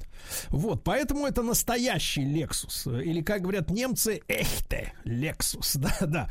Так вот, э, не зря я использовал немецкое слово, потому что это машина, которая досталась нам в комплектации с пневмоподвеской, а с, наконец-таки, тачскрин-экраном, что мы ждали долгие-долгие годы, правда? У Ну, мультимедийной правда, почему-то, установки. и пока, да, правда, по какой-то причине, к большому сожалению, на компании Lexus инженеры так и не избавились от тачпада, который, как мне кажется, является он таким пережитком уже, на самом деле, и рудиментом Ну, нет, начала нет. 90-х. Нет, нет, нет, это, конечно, Да, я считаю, да, в первую 90-х очередь, в первую очередь, это уважение к тем, кто за долгие годы привык, и отказаться ему не так просто от этого. А привык к мыши, Сергей Валерьевич? Да, ну, привык хорошо. к мыши в салоне, да. И вот этот автомобиль, э, цена которого, ну я сразу скажу, составляет порядка 11 миллионов рублей, да? Ну, давайте А, не пугать, не, давайте не пугать наших слушателей, наших подписчиков. В принципе, а младшую версию этого прекрасного а, флагманского седана от компании Lexus можно приобрести всего лишь за 7 миллионов 700 тысяч рублей. За младшую, да. Но я вам сейчас скажу, чем она будет также похожа на старшую. Вот, потому что это открытие, конечно, заставляет э, понимать, э, что, ну, не все в этом мире возможно даже за большие деньги. Так вот, автомобиль этот, я не зря использовал слово «эхте», да, то есть э, настоящий по-немецки. Это действительно очень близкий по своим настройкам, по тому, как эта машина едет, как себя ты ощущаешь за рулем, очень близкий аналог э, немецкого автопрома, да. И я бы даже сказал следующее, что э, вот по моему ощущению и по тому, как эта машина выглядит снаружи, то главным конкурентом у нее является, конечно, не S-класс, Мерседеса, да, который все-таки в long-версии, в длинной версии является таким членовозом, да, ну, машина, за рулем которого находиться может только наш друг Табрис, а в принципе все остальные ездят сзади. Вот, это не BMW семерка, да, BMW все-таки, знаете, ну, скажем так, простовато, скажем так, с точки зрения дизайна. Потому что Lexus Есть- получился очень дорогим внешне. Есть еще Audi A8. Ну, это да, это тоже есть, э, вот. Но я бы сказал, что это, в принципе, э, главный конкурент Porsche Panamera. Может быть, вам покажется мой вывод э, на первый взгляд. Э, ну, странноватым, слова да. О том, что у вас пошли грибы, но хорошо, объясните, пожалуйста. А он хотел сказать, что вышли уже. Э, Так А, вот, э, вышли. да, да. Так вот, э, я бы сказал, что это действительно автомобиль, который вот своими именно э, внешними обводами, да, внешними линиями, он, во-первых, гораздо более спортивный, спортивен, чем немцы в виде BMW, Audi и Мерседеса, да. Там все-таки зашкаливает чувство солидности, которое пыталась воплотить, в, пытались воплотить в металле. А здесь вот чувство спортивности, оно преодо- преодолело планку вот главного ощущения от этого автомобиля. И если Porsche Panamera до сих пор остается, ну, скажем так, непонятным, странным, скажем так, для меня до сих пор автомобилем среди представительских э, седанов, да, вот, то а, Lexus, он как раз, э, ну вот идеально вписывается, вот мне кажется, может быть идеальной заменой для как раз Панамеры четвертой э, серии, например, да, которая тоже цена у него начинается где-то от э, там 8-9 миллионов рублей, кстати говоря. Ну, по крайней мере, так заявляет официальный сайт. Э, и э, что там на практике происходит в автосалонах, ну, вы понимаете, как просто э, можно э, раздуть цену, если добавить нужные функции. Да. Так вот, э, друзья мои, я хочу сказать по поводу этого автомобиля Lexus. Э, Есть одно досадное, ну, скажем так, обстоятельство. Реально недоразумение. А Когда ты садишься в машину, ты понимаешь, у тебя мощный, прекрасный приемистый мотор. Прекрасная пневмоподвеска, которая, когда ты закрываешь свой автомобиль, сажает его фактически на брюхо. То есть машина падает. Да, все в автоматическом режиме. Э, Масса настроек, э, значит, э, сиденье с прекрасным массажем. Я скажу так, вот один из самых лучших массажеров, которые я испытывал на своей спине. Э, Вот, и же тоже вот э, в автомобилях сидя. Очень хороший массажер. у Лу- Lexus Лучше, чем, лучше, чем а, руки тайской массажистки в салоне Тайрай. Вы знаете, э, руки нуждаются в постоянном проплачивании каждый раз, а здесь просто достаточно нажать кнопку и действительно очень-очень хорошо массирует, да, но одно обстоятельство, вот вы покупаете машину за 11 миллионов рублей, и понимаете, что за эти деньги, а, значит, э, шторка люка, которая у вас над головой, да, стеклянного, ее надо закрывать рукой. Как, например, как в любом обычном бюджетном автомобиле, понимаете, да? И это, конечно, вызывает, то есть все-таки есть какая-то верность традиции, понимаете? То есть я понимаю, что владелец Lexus, он привык поднимать руку не только, чтобы нажать кнопку открытия люка, вот, но и чтобы еще вручную рукой сдвинуть эту шторку, которая от, от солнца загораживает вас, если сверху слишком сильно жарит, понимаете, да? И второе, э, мне кажется, не то чтобы недоразумение, но такой немножко сомнительный момент. А, в этом Лексусе установлен прекрасная магнитола, ну, в принципе, изначально с характеристиками. Вы знаете, Марк Левинсон, это вот любимое ателье Лексуса, да, они ставят эти э, аудиосистемы. Но я с удивлением обнаружил, что в нашем автомобиле нет высокочастотных динамиков вообще. Ну, то есть обычно вот эти твиттеры, да, твит, твиттер это не вот это вот э, бодяга, где Трампа забанили, а твиттер это высокочастотный динамик, который отвечает за вот, вот это все, да, в музыке, в автомобиле. А, их просто нет. То есть обычно они устанавливаются либо в стойке передние, да, дверные, либо на торпедо, как там э, Доловсон делает и другие компании, Бауэрс и Вилкинс, а здесь их вообще нет, и, э, и из-за этого, к сожалению, при очень хорошем звуке, проработанном в плане средних частот и низких, э, за 11 миллионов рублей у тебя ощущение, что ты вот выкручиваешь высокие частоты, а они, собака, не выкручиваются, понимаешь, все равно зажаты, потому что нет этих динамиков в принципе. Вот это, конечно, немножко раздосадовало. Вот так, Рустам Иванович. Ну, а в целом, э, понятное дело, что у нас с вами не было возможности протестировать абсолютно новый S-класс, ну, для того, чтобы, ну, на самом деле, быть объективными с точки зрения оценок, э, характеристик, э, до, ну, уже рестайлингового, получается, Lexus LS. Но в любом случае S-класс, как мне кажется, обновленный и с точки зрения дизайна внешнего и внутреннего дизайна, дизайна интерьера, там, технических фишек, конечно же, немножко на другом уровне там находится. Мне кажется, Панамеру тогда ждет э, в ближайшее время обновление. Ну, наверное, стоило бы сравнивать из текущих автомобилей, ну, с той же самой семеркой, да, которая подзадержалась немножко. Ну, вот с точки зрения, наверное, какого-то глобального обновления, может быть, в отличие там от. Понимаете, S-класса, понимаете, Рустам э, но семерка BMW, ну, скажем так, давайте так, она всегда была по-немецки скучной, пресной, скажем так. Согласен. Нет, здесь с тобой согласен. И самым интересным там в линейке пятерка всегда была, как ни странно, тройка, да. Ну, самый продвинутый, самый интересный. Хорошо, но с точки зрения а, уверенности, а, я бы так сказал, человека, который а, купил этот автомобиль, а, за то, как он будет выглядеть в глазах окружающих и других участников дорожного движения, а, с уважением относились э, к вам а, на дороге, Сергей Валерьевич?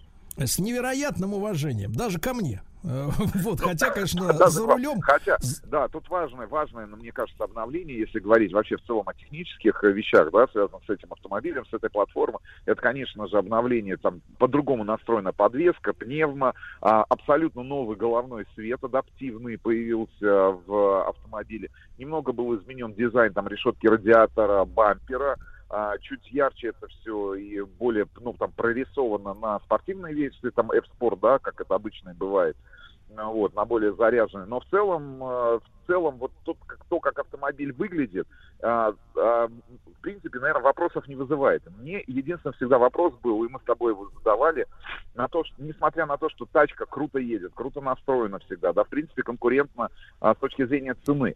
Но вот а в большом количестве этих автомобилей все равно вот в текущих поколениях на улицах наших городов нет. Мне кажется, лет 20 назад их было гораздо больше. Ну вот эти, да, там второе какое-нибудь поколение, там третье поколение. Гораздо чаще можно было встретить. Сегодня нет. Сегодня все-таки доминируют там Мерседесы и БМВ.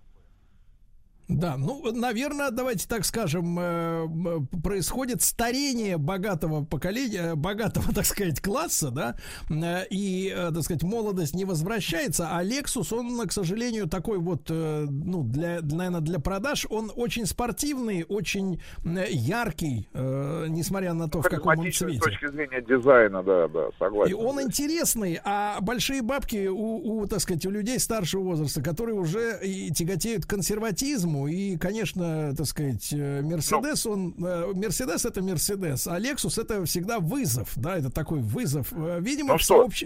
Да. Снимаем на этой неделе. Конечно, на этой неделе мы снимем эту машину, кстати, в прекрасном серебристом перламутровом цвете. Вот эксперименты с цветом. Добавили они туда а, стружку алюминия для того, чтобы получить вот этот цвет уникальный. Да, уникальный цвет, действительно, друзья мои. Ну, смотрите, на этой неделе в большом тест-драйве. Рустам Иванович, вам огромное спасибо. Москве привет. Еще больше подкастов «Маяка» насмотрим.